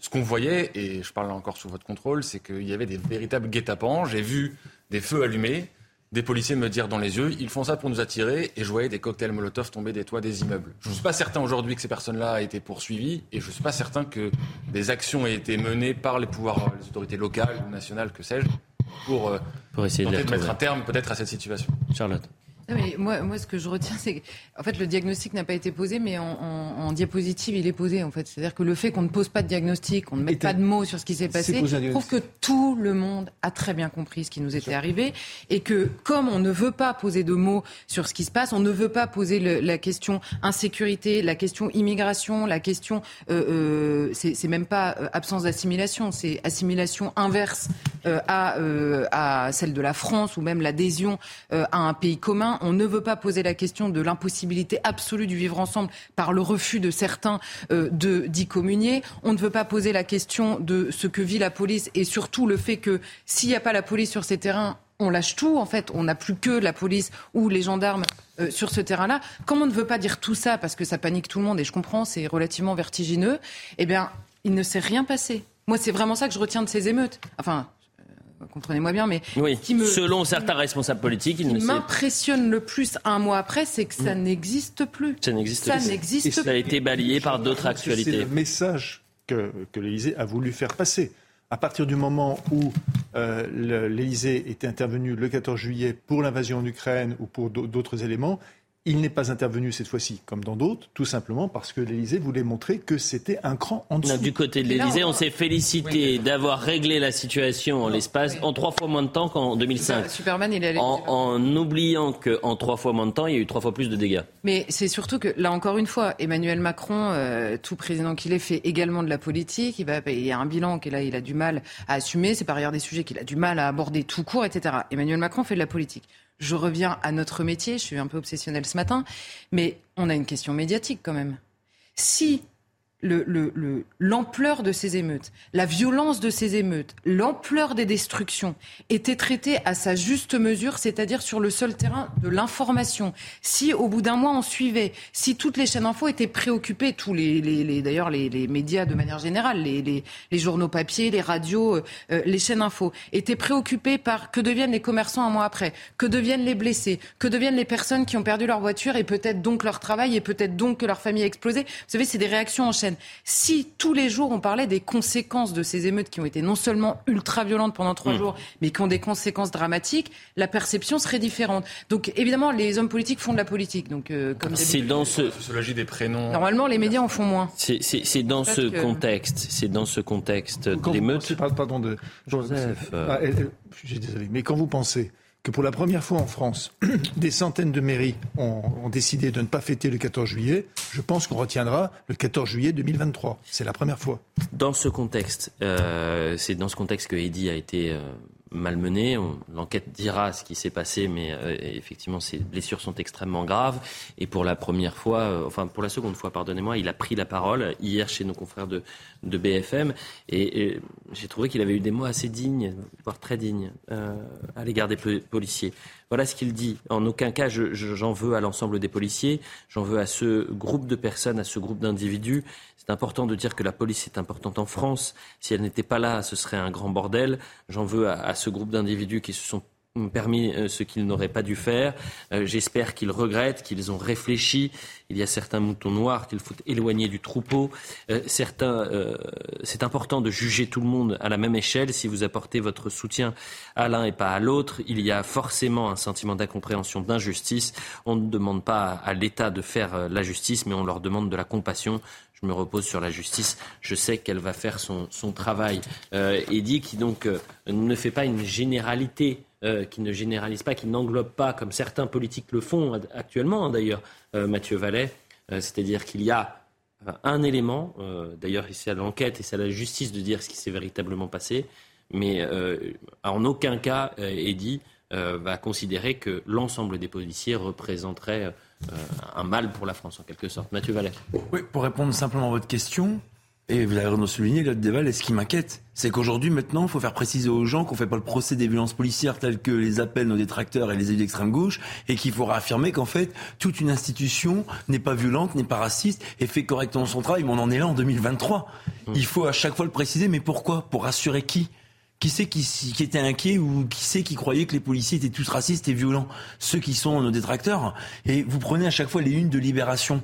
Il n'y a jamais eu une de libération sur un policier blessé, sur un policier qui avait un comportement héroïque. La dernière une, c'était que faire de la police Comme si qu'on était des vulgaires choses ou des vulgaires sous-hommes à qui il fallait donner à manger ou à qui il fallait refaire l'ensemble de notre institution parce qu'ils n'ont rien à proposer, hormis nous démolir et nous désinguer. C'est ça la réalité, le déval. C'est que certains médias, aujourd'hui, on peut les citer, moi j'ai pas de problème, mais j'assume, hein, Mediapart, Libération, n'ont jamais un mot ou un article pour valoriser l'action des policiers, non pas pour faire notre propagande, mais parce que c'est la majorité de nos interventions. 3,01 millions d'interventions interventions par an, 0,05 de contestation de celle-ci. Voilà, la messe elle est dite. Voilà, moi je suis pas un adepte le dimanche d'aller euh, faire euh, aumône ou, euh, ou, office, mais, mais, mais en tout cas, parce qu'il manque du temps, mais, parce, mais en tout cas, je peux vous dire simplement que c'est la réalité des, des, des faits, des Val, et c'est bien que ce jeune homme l'ait précisé. Après, pardon, c'est le côté policier qui revient et l'officier de police judiciaire que je suis à côté de mes fonctions syndicales. Euh, il n'a toujours pas été entendu par nos, euh, nos, offices de contrôle, notamment l'inspection générale de la police nationale et le juge d'instruction. On nous a dit qu'il n'était pas audible. Moi, j'aimerais que rapidement, il puisse être entendu par les enquêteurs, parce que son avocat disait que c'était pas possible. J'imagine que s'il peut faire une interview, il peut faire une audition à minima, de manière à ce que des collègues et l'affaire en elle-même puissent avancer. Je rappelle que quand on a une personne en détention provisoire qui doit normalement être l'exception, on espère que l'enquête avance vite pour qu'on puisse avoir ou pas les conclusions judiciaires qui amènent derrière un procès ou pas. C'est cette semaine euh, qu'on doit savoir. Le 3 août. Le 3 août. À 8h30. Le 3 Ah bah c'est jeudi. Ah, c'est jeudi, oui. Et, donc, c'est 8h30, et c'est à 8h30 qu'on saura si oui ou non, c'est à 8h30 L'audience commence à 8h30. Ouais. L'avocat euh, du policier qui est incarcéré établira ses euh, observations et sa plaidoirie. Ça dure combien de temps, à peu près? Une heure? Ah, Ça peut durer très longtemps, puisque les. Ah, plus longtemps qu'une heure? Tout à fait. Il s'exprime devant la chambre de l'instruction, qui derrière euh, rendra sa décision comme elle, fait, comme elle l'a fait pour ce policier de Nanterre, dont je rappelle qu'il n'a toujours pas pu voir sa famille. Euh, jeudi 3 août à, 9h, je vous préviens, Mathieu Vallée, vous serez sur ce plateau. Euh, d'accord bah, C'est vous qui me donnez l'information. Bah, je vous dis, vous invite. vous refusez de venir le jeudi Vous refusez de venir le jeudi matin à 9h Je suis revenu comme un Mais euh, non, on aura, à mon avis, le résultat en fin de journée, je l'espère. Mais D'accord. bon. Comment? En tous les cas, vu que c'était pas. Vous avez, vous, avez, vous avez parlé de, de, de libération et des. des une de Nanterre qui a toujours pas vu sa famille, Bien je vois pas en quoi on prive les gens de voir leur famille en prison. Le magistrat instructeur n'a toujours pas donné ou pas son autorisation euh, à la famille, en tout cas euh, à ce policier qui a une famille, de pouvoir les rencontrer en prison. Voilà. Alors on me dit, euh, certains avocats, je dis, oui, mais c'est la règle habituellement. Bah écoutez, moi c'est pas une règle que je partage. Quand une règle elle est pas bonne, c'est parce qu'elle est, c'est parce qu'elle est partagée qu'elle est bonne. Voilà, c'est tout. Et je trouve que c'est inhumain de faire subir à un policier l'absence de famille et l'absence de droit, mais c'est ce qu'on dénonce depuis le début. Eh bien, vous avez bien fait de le, rappeler. Ça peut être un sujet qu'on pourrait traiter. Mm. Le fait qu'aujourd'hui, c'est depuis un mois donc, euh, ce policier ne, ne, peut pas voir euh, sa femme ou ses enfants. Ils ont été menacés hein, auparavant d'ailleurs. Bien sûr, ils ont dû changer de, de, je, de, reprise de, de logement. J'imagine Mais là, on est sur l'affaire Naël. Bien sûr. Permettez-moi de, de vous couper pour qu'on puisse partir en, en, publicité. On a un tout petit peu de retard vu que vous parliez des unes de Libération. Euh, je ne voulais pas en parler ce matin, mais celle d'aujourd'hui est particulièrement euh, malhonnête. Elle est euh, euh, haineuse, elle est grotesque, et j'apporte tout mon soutien, bien sûr, à un journaliste brillant qui est Geoffroy Lejeune. La publicité. Thomas Bonnet, Joseph Massescaron, Charlotte Dornelas, Mathieu euh, Vallet et euh, Célia Barotte pour la suite de l'heure des pros. Euh, vu qu'on parlait de la gauche bien pensante, vous savez, l'été, on cherche parfois, il peut avoir des actualités un peu plus calmes, donc on va essayer de regarder. De toute façon, c'est toujours le propre de notre métier aussi, c'est d'aller chercher ce qui peut se passer un peu partout sur les, réseaux, dans d'autres médias. Et je suis tombé sur un article publié par le 20, 20 minutes suisse euh, relayant une étude menée par le Mercator Forum Migration Une Démocratie. Alors je me présente mes excuses puisque je ne suis pas sûr d'avoir la bonne prononciation, mais c'est un forum qui s'est euh, produit à Dresde en Allemagne. Et euh, voilà ce qui est présenté. Plus une personne était éduquée, plus une personne est éduquée, riche, urbaine et de gauche, moins elle accepte les personnes qui ont une autre vision du monde. À l'inverse, les personnes qui ont une attitude conservatrice qui vivent à la campagne et qui ont moins d'argent et d'éducation sont plus ouvertes envers ceux qui pensent différemment. L'étude a été menée auprès de 20 000 personnes dans 10 pays. Donc c'est une étude sérieuse, fouillée, importante, qui vous explique qu'en gros, la gauche, euh, qui est euh, riche et urbaine, et met quelques œillères qu'il faudrait peut-être laisser de côté et ouvrir un peu les perspectives. Charlotte Dornelas. non mais euh, c'est une étude qui demain, on aura une étude qui nous prouvera que l'eau mouille, quoi. je tacle un peu, mais honnêtement, non, mais non seulement, euh, euh, moi, je l'ai constaté des milliers de fois, mais surtout, j'ai eu plein de témoignages de gens même qui, qui, penchent plutôt, qui s'inscrivent plutôt à gauche et qui disent, bah, c'est vrai qu'on est quand même plus, on se sent plus libre, on se surveille moins dans les propos, etc. Quand on est avec des gens de droite qu'avec des gens de gauche. Ça, on l'a entendu mille fois. Ce qui ne veut pas dire qu'ils sont d'accord avec les gens de droite, mais simplement, il y a une. Alors, je pense que c'est lié à plusieurs choses. Il y a, peut-être quelque chose de d'inhérent on va dire, à, la pensée elle-même. Mais bon, je suis pas, euh, je, suis pas, je vais pas rentrer dans ce détail-là. Mais ce qui est sûr aussi, c'est que dans le débat public, comme la, gauche morale, on va dire, a été euh, hégémonique dans les milieux médiatiques, même politiques d'ailleurs, mais essentiellement médiatiques, puisque le politique suit euh, le médiatique en général, eh bien, quand vous êtes de droite, vous êtes habitué à vivre en eau trouble.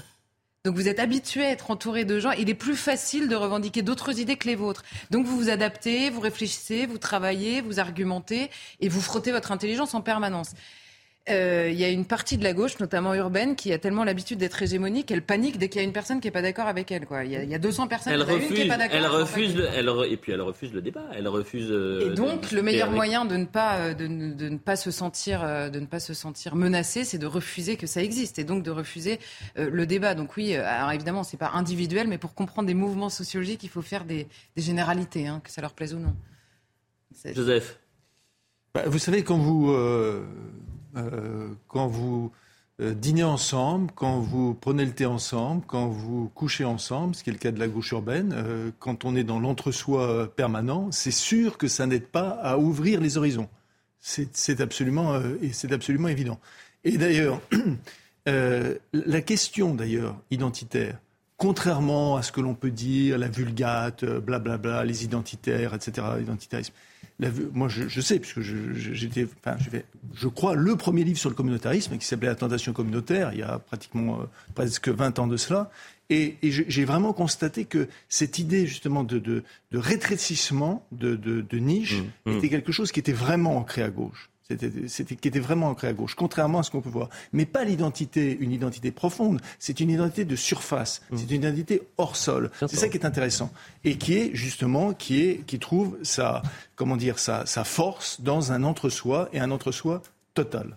Euh, et euh, après cette étude, je l'ai mise en parallèle avec une déclaration de Laurent Jacobelli euh, hier, député du Rassemblement national, qui était l'invité de France Info et qui a poussé un coup de gueule. Il a dit qu'il y avait une difficulté sur la pluralité des médias, euh, qu'il fallait une liberté d'opinion pour tous et que euh, malheureusement certains médias, et notamment dans le service public, certaines chaînes du service public, penchaient un, peu trop à gauche et il fallait rééquilibrer tout cela. Écoutons Laurent Jacobelli. On a un peu l'impression quand même que les médias doivent être, devraient être réservés à une espèce de gauche bien pensante euh, qui fait que dès qu'on ne pense pas euh, comme elle, ou parfois comme on, quand on ne pense pas comme le gouvernement, on n'est pas le droit euh, de s'exprimer. par exemple, Valeurs actuelles est le seul journal est le seul journal à ne pas être aidé financièrement par l'État. Pourquoi serait-il moins aidé que l'humanité? Moi, honnêtement, je ne comprends pas. Et je pense que la question de la liberté d'expression et de la liberté d'opinion, elle est fondamentale. Euh, on devrait se la poser d'ailleurs, et ne le prenez pas personnellement, mais aussi sur le service public, dont on peut remarquer une tendance, on va dire. Vous êtes invité ce matin. Mais une tendance euh, à la gauche euh, qui est parfois très marquée sur certaines stations radiophoniques du service public, qui semble n'étonner des impératifs d'équilibre. bien sûr, mais ça ne veut pas dire que nous sommes traités exactement de la même manière. Mais tout cela, il faut le dire. Je pense que avoir un débat euh, sur la liberté euh, journalistique est une bonne chose, mais d'avoir un débat comme euh, les États généraux ou la grande convention qui va être lancée par le président de la République, dirigée par quelqu'un qui a fait de la croisade contre CNews son cheval de bataille, ça pose un problème. La liberté, elle n'est pas à géométrie variable. Elle est pour tous ou elle est pour personne. J'aimerais mieux qu'elle soit pour tous. Alors, la, meilleure enfin, pour moi, la meilleure définition de la gauche a été dernièrement a été donnée par Fabrice Lucchini. Je ne peux pas m'empêcher de vous la donner. J'adorerais être de gauche, c'est un souhait, dit-il, mais je trouve que c'est tellement élevé comme vertu que j'y ai renoncé. voilà. Et derrière ça, il y a quelque chose qui est vrai. C'est il y a pas, non pas la, la, vertu, mais il y a ce que Nietzsche appelait la moraline. Vous savez, la petite morale, comme on prend de l'aspirine, il existe la moraline. Or, ça, la gauche, en permanence, elle se shoot à la moraline. Et c'est ça aussi qui est, c'est la, vraie morale, la morale qui est une transcendance. Je ne vais pas faire la chose, Charlotte connaît ça mieux que moi, mais cette morale-là, cette morale-là, elle, elle n'apparaît pas. En revanche, la petite morale qui s'appelle la moraline, ça, la gauche en est une grande consommatrice.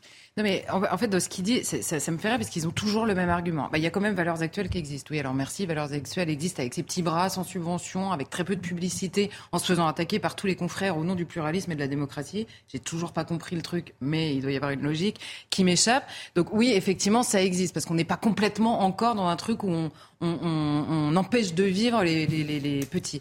Quand on voit la manière dont CNews est attaqué, CNews, c'est quoi le sujet? C'est quoi leur sujet? C'est un autre récit, une autre manière de hiérarchiser on parle sur ce, sur ce plateau des mêmes sujets qu'ailleurs dans la presse. Simplement, on hiérarchise pas pareil. Simplement, il y a des faits, par exemple, la mort d'Enzo, on va se dire, c'est plus important que d'autres sujets. D'autres font différemment. Le véritable pluralisme, c'est d'accepter précisément tout ça et qu'ensuite les gens se disent, ah bah tiens, moi, je pense que ça, c'est plus important, donc je vais préférer telle ou telle chaîne. Mais simplement que ce soit présenté de la même manière et simplement sur les opinions. Et ensuite, leur deuxième argument, c'est, mais vous êtes invité ce matin. Alors, il faut tordre le cou systématiquement à cet argument qui n'en est pas vous êtes invité ce matin. Laurent Jacobelli est un homme politique, donc il y a une question de, de temps de parole des hommes politiques qui est obligatoire pour tout le monde, pour le service public comme pour les chaînes privées, pour tout le monde. Donc ça, c'est du domaine de l'obligation. Lui répond, on n'est pas forcément traité pareil. Alors je vais prendre un autre exemple à destination de mes confrères du service public, ils vont très bien comprendre.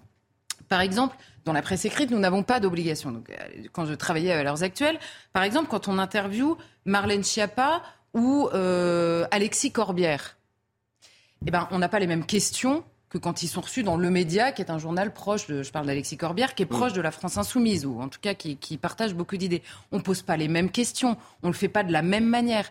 Donc le ton, le ton d'un organe de presse, il se joue dans les journalistes, dans la rédaction, dans les sujets qui sont suivis, certainement pas chez les personnes invitées. Les personnes invitées, à la limite, hors de ce qui est obligatoire, ça relève de l'ouverture d'esprit. Et vous noterez que hors des, personnes euh, de droite, on va dire pour faire très large, obligatoires sur le service public, il y a assez peu d'invitations spontanées. Oui, mais j'entends ce que vous dites. Et puis, en revanche, sur le service public, euh, euh, la différence, c'est que pour une chaîne privée, les gens ne payent pas.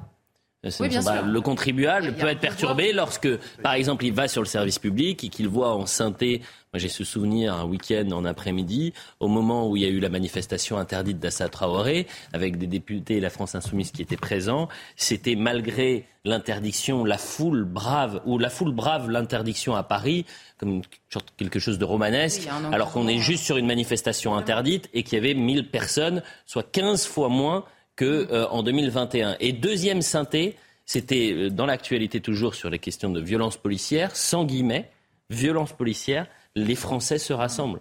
Voilà l'état d'esprit, c'est un climat en fait, N'importe quel euh, journaliste, n'importe quel journaliste a un regard, une manière de choisir des mots. Donc le non, mais là je, vous parle du, service public. Le meilleur moyen d'essayer d'être honnête, mais même sur le service public, c'est d'avoir précisément des personnalités différentes dans la rédaction qui apportent un regard différent.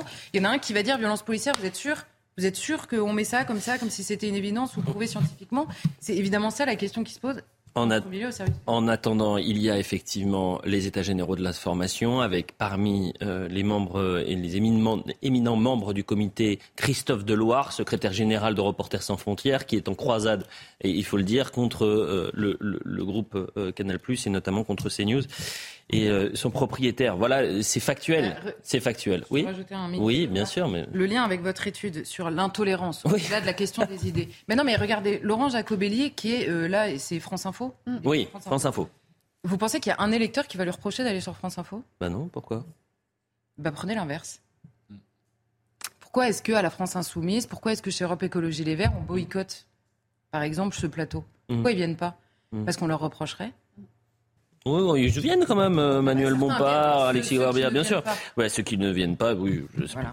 Ils sont- François les gens seront toujours les bienvenus. Oui, Il y a une phrase de François Hollande qui m'a traumatisée pour toujours, je la répète assez souvent, mais François Hollande qui est venu sur le plateau de Jean-Pierre Elkabbach sur CNews Mhm, mhm. et qui avait commencé son intervention, président de la République, hein, qui a fait à peu près tous les médias de France, il commence son intervention en disant « Je tiens à préciser que je ne suis pas ici en soutien à la ligne éditoriale, mais je suis venu vous voir, vous, Jean-Pierre Elkabbach. » Est-ce que vous êtes sûr qui qu'il ne termine pas l'interview en Oui, disant ou ça termine, Bah, ça change tout. Bah, parce que c'est une question de courage. Si vous commencez en disant ça, le, le présentateur peut vous dire bah, écoutez, vous êtes le bienvenu. Vous, euh, là, regardez, la- la- attendez, la porte elle est là, monsieur, avec tout le respect que j'ai pour vous, monsieur le président. Mais si c'est à la fin, c'est-à-dire que vous faites, c'est ça qui est insupportable. Mais on- là, on, on s'écarte un peu. Oui, Ce qui est insupportable avec certains responsables politiques, ils viennent pendant deux heures, ça se passe très bien. Et puis sur les cinq dernières minutes. Vous savez qu'il va y avoir une séquence, vous savez que vous allez être attaqué, vous savez qu'il va y avoir une petite phrase qui va, ré- qui va, qui va être, mais oui, mais qui va être réutilisée, publiée sur les réseaux vous sociaux. vous avez raison, il ajoute la lâcheté au reste, euh, puisque ça devait Moi, probablement... j'ai pas dit ça. Ah, euh, je- c'est- attendez. Bah, un manque de courage. Mais simplement, c'est pire que ça. C'est que le président de la République a été partout. Enfin, il a probablement euh, pas parlé à tout le monde, mais en tout cas, dans tous les médias où il a été, où il n'a pas jugé bon de dire ça, ça veut dire que quoi? Euh, François Hollande est d'accord avec la ligne éditoriale de tous les autres médias Il nous reste On 10 attend minutes. en fait. On a encore deux thèmes parce que je veux qu'on revienne sur l'aspect euh, police-justice dans un instant euh, et qu'on parle de Marseille, la série noire et peut-être si on a le temps de la surpopulation carcérale. Mais avant cela, un mot de Maître Gims. L'artiste ne se rendra pas en Tunisie. Gims. Oui, mais Gims, bah, Gims, Maître Gims, c'est la même chose. Il devait tenir un concert le 11 août pro- euh, prochain à Djerba. Mais le traitement des migrants par les autorités tunisiennes a eu raison de son déplacement. Voilà ce qu'il a publié sur les réseaux sociaux. Des enfants, des femmes, des hommes expulsés euh, de la Tunisie vers la Libye vivent dans des conditions inhumaines. Je ne peux maintenir ma venue en Tunisie prévue le 11 août prochain. Je ne sais pas où sont les solutions, mais cette détresse extrême est euh, insupportable. Euh, Est-ce qu'il a eu raison d'annuler son déplacement, Joseph Massescaron? Je, parlais tout à l'heure de la question euh, qui est une question euh, essentielle, c'est-à-dire de la migration du Sahel, qui est due notamment euh, à la crainte que s'instaure un califat islamique. Bien. D'ailleurs, cela explique sur le Niger, pardon de revenir sur le Niger, mais tout est, tout est quand même lié, que l'Algérie, on pouvait s'attendre que l'Algérie soutienne les, putschistes en raison de, ses liens avec la Russie. Or, l'Algérie a condamné justement le, condamné le putsch. Pourquoi l'Algérie a condamné le putsch? Comme la Tunisie, comme d'autres, tout simplement parce qu'ils craignent évidemment un afflux dramatique de centaines de milliers de personnes qui sont, mises en danger par les exactions des djihadistes dans le Sahel. La Tunisie, elle est, elle seule là-dessus. Elle est seule. Donc, très franchement, avant de, comment dire, avant de, pénaliser euh, les, Tunisiens, euh, je trouve que c'est euh, euh, non, euh, non, il n'a pas. Il n'a pas eu raison. S'il veut faire quelque chose, c'est très simple. Il y a des réfugiés, il y a en effet des réfugiés, qu'il aille les aider, qu'il aille sur place et qu'il aille les aider. D'accord Mm. Au lieu de se. Là encore une fois, on est dans ce que j'appelle la, la, la moraline. Voilà. C'est cette. euh, Euh, alors, est-ce que c'est la moraline pour euh, Maître Gims? Euh, Si mes souvenirs sont bons, il a eu un parcours euh, compliqué, un parcours de vie où il était au plus près. Je parle, je parle. Son parcours, c'est tout à fait. Donc, il- je pense qu'en fait, il est, il attaché à ces questions de, de Oui, migratoires. il peut être attaché, mais alors, alors justement, s'il connaît ces questions de migration, il, il Je pense qu'il est plus renseigné sur ce sujet que sur l'électricité au, au- au- au sommet des pyramides. Bah écoutez, moi je sais pas. Je, très franchement, je, je, je l'ignore. hein. C'est- C'est justement parce qu'on a entendu ça, euh, on se, on se pose les questions sur la, sur la Tunisie. Non, la Tunisie aujourd'hui, en effet, les migrants vivent une situation dramatique.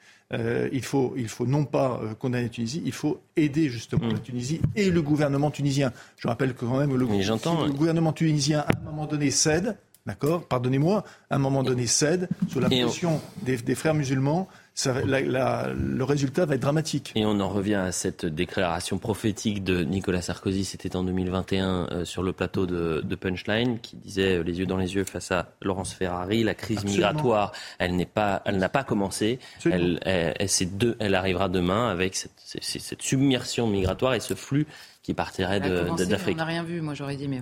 Ouais. Euh, mais oui, oui, non, mais je vois très bien ce que vous voulez dire. Mais en fait, est-ce qu'il a raison ou tort? Franchement, euh, Gims fait ce qu'il veut, hein, dans Mhm. la vie, déjà, pour commencer. Et là, en l'occurrence, il dit Moi, je peux pas y aller, je peux pas faire ce concert. euh, Quand bien lui fasse, euh, il fait exactement ce qu'il veut. Simplement, moi, mon point de désaccord, c'est que c'est que c'est pas tellement la politique de renvoi dans les pays d'origine euh, de la Tunisie qui me pose problème. À la limite, il pourrait évoquer les conditions dans lesquelles ça se fait. Et on découvre en effet avec la Tunisie, mais alors on pourrait faire ce reportage dans tous les pays, euh, même euh, d'Afrique, hein, qui gèrent les migrations internes au continent africain, avec des, des, comment dire des outils euh, et des, une manière de concevoir précisément la dignité humaine qui n'a pas grand-chose à voir avec la nôtre. Ah non, ça c'est sûr. Mais partout, mmh. partout, partout, mmh. partout. Donc mmh. quand on nous explique que la France c'est horrible, on traite hyper mal les gens, on n'a aucune conception de la dignité humaine, euh, ouvrez grand vos yeux. Hein. Regardez un peu plus loin. Effectivement, il nous reste euh, cinq minutes très précisément et on a deux possibilités. Soit on parle de Marseille avec cette série noire euh, du côté de Marseille et ses euh, euh, règlements de compte, euh, de la surpopulation carcérale, on peut faire euh, une petite thématique là-dessus, ou alors la surpopulation, et ou alors, ou alors ça vient de tomber, je, je lisais ça euh, à, à l'instant, le contrôle d'identité au faciès est un problème systémique, structurel, institutionnel, titre Le Monde, et c'est un sujet de racisme institutionnalisé Réponse Sandrine Rousseau. Et vu que vous êtes avec nous, Mathieu Vallet, mais c'est pour ça que ça m'intéresse, le racisme institutionnalisé du côté des forces de l'ordre. Est-ce que c'est le cas? Et sur les contrôles aux faciès, c'est un fantasme ou non? Euh, c'est Sandrine Rousseau qui dit ça? Alors, Sandrine Rousseau dit c'est un sujet de racisme institutionnalisé. Elle reprend en fait l'article qui a été publié par Le Monde sur les contrôles aux faciès ou là, finalement, c'est une situation. Bah, je ne sais pas si euh, Mme Rousseau, euh, la bêtise chez elle a été institutionnalisée, parce que quand on voit le nombre euh, d'inepties qu'elle peut dire à chaque tweet, c'est quand même inquiétant. Donc en réalité, euh, ce qu'elle peut dire, moi, ça m'importe peu. Maintenant qu'un journal comme Le Monde explique qu'en réalité, euh, c'est organisé, c'est généralisé, et c'est le propre des policiers que de faire des contrôles aux faciès, je trouve qu'en réalité, on abîme la démocratie à force de déclarations inexactes. C'est un entretien au Monde de l'avocat Slim Ben Achour, qui estime que les contrôles d'identité constituent la porte d'entrée des violences policières. Mm. Et c'est euh, donc, entre guillemets, le contrôle d'identité au faciès c'est un problème systémique, structurel.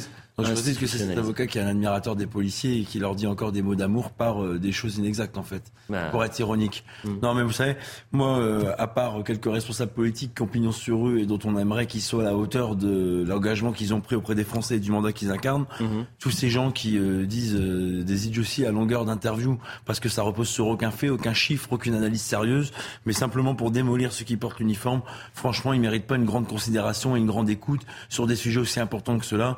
Moi, je c'est que les policiers et les gendarmes, dont je fais partie puisque je suis à côté en service opérationnel. On ne contrôle pas les gens par rapport à leur couleur de peau, par rapport à une origine vraie ou supposée d'une religion, d'une conviction, de quoi que ce soit. On contrôle les gens en fonction du code de procédure pénale. Et que si on n'est pas d'accord avec les contrôles d'identité, eh ben, il faut changer le code de procédure pénale. Mais je vois que le courage euh, leur euh, vont pas jusqu'au bout par rapport à ces sujets-là. Près de 14 000 contrôles d'identité ont lieu chaque année, a indiqué l'Assemblée nationale. Je lis en, en partie l'article. Le 29 juin 2016, euh, et un jeune noir ou arabe a 20 fois plus de risques d'être contrôlé par la police, selon une étude du défenseur des Trois datant de 2017. mais ça, ça, ça, pardon, Avec ça, donc. Ça, on victime ça, on victimise les gens. Ça, c'est le problème de fond de la moralité de notre société. Vous parliez tout à l'heure, euh, Joseph, euh, de cette moraline, mais c'est, dans les quartiers, c'est dévastateur. On explique à ces personnes que parce qu'elles ont une couleur de peau, elles sont d'entrée de jeu des victimes. Et d'abord, les contrôles d'identité, je rajoute juste à la point de vue opérationnel, c'est que grâce à ces contrôles d'identité, souvent on trouve des personnes qui sont recherchées par la justice, des personnes qui doivent faire des condamnations, des personnes parfois qui commettent des infractions à l'étranger. Et c'est un outil policier pour lutter contre la délinquance. C'est pas un outil policier pour commettre des discrimination. C'est une absurdité totale. Juste un mot qui va faire redire encore au début de l'émission, c'est-à-dire sur le Niger, qu'on n'imagine pas une seule seconde que ça s'arrête, que les conséquences s'arrêtent au quartier. Car sur les réseaux sociaux en Afrique, ces aimants-là, précisément, sont relayés en permanence. Les prises de position de Mme Rokhaya Diallo ou autres sont en permanence relayé. Et ça, et ça, justement, il y a eu des études extrêmement précises là-dessus, et ça nourrit évidemment, bien sûr, le sentiment anti-français et anti-occidental. Allez-y, Charles, bien sûr. Oui, euh, Diallo, oui, Sandrine Rousseau, encore une fois, ce sont des militantes, elles sont à leur place. Simplement, euh, moi, je vais dire que le défenseur des droits nommé par Emmanuel Macron a fait un rapport, et d'ailleurs son prédécesseur aussi, Jacques Toubon, a fait un grand rapport là-dessus. Donc j'imagine que s'ils savent qu'il y a plus de, de, jeunes noirs ou arabes, je les cite, qui sont arrêtés, c'est qu'ils ont, eux, le droit de faire des statistiques ethniques. Hein, j'imagine que c'est original. Bon. Et ensuite, Emmanuel Macron lui-même Emmanuel Macron lui-même nous dit quand vous êtes euh, euh, de couleur, je ne sais pas comment il dit ça, vous avez plus de chances d'être arrêté. Alors moi j'ai deux questions. Un, vous avez la moitié des contrôles d'identité qui sont faits sur réquisition d'une victime, qui décrit son agresseur. Donc quoi, les victimes, elles aussi, elles font partie de l'institutionnalisation du racisme au moment de décrire leur agresseur. Et la deuxième chose, c'est qu'en prison, on a les mêmes proportions. Donc les magistrats font partie du complot aussi? Mmh. Non, mais ça s'entend, mais c'est perturbant d'avoir ces euh, mais en fait, il y a jamais responsables politiques aussi importantes que Sandrine Rousseau qui parlent de sujets de racisme institutionnalisé. Mais oui, parce que la vraie contradiction, ils nous disent eux-mêmes, les quartiers, il y a plus de délinquance parce qu'ils sont abandonnés, parce qu'ils sont ghettoisés, donc il y a plus d'immigration aussi. Si ces quartiers sont plus criminogènes, ça veut dire que ces populations issues de l'immigration sont plus criminogènes pour des, pour des raisons extrêmement complexes. Mais donc, très naturellement, le contrôle d'identité, on peut arrêter des gens euh, qui ont des profils absolument pas délinquants pour faire plaisir à Sandrine Rousseau. On aura tous perdu du temps. Je la renvoie euh, aux propos euh, mesurés, bien plus mesurés de de Eddy euh, hier chez nos confrères de BFM TV euh, sur la police qui ne fait aucune généralité alors que vous avez Sandrine Rousseau qui est élue de la République et qui euh, parle de racisme institutionnalisé. Merci à tous les cinq. Merci, c'était un plaisir d'être avec vous ce matin. On se retrouve bien sûr ce soir. Nicolas Baillet à la réalisation et on lui souhaite un joyeux anniversaire à Nicolas.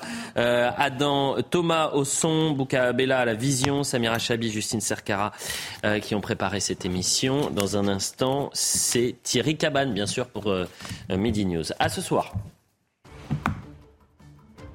Non pas.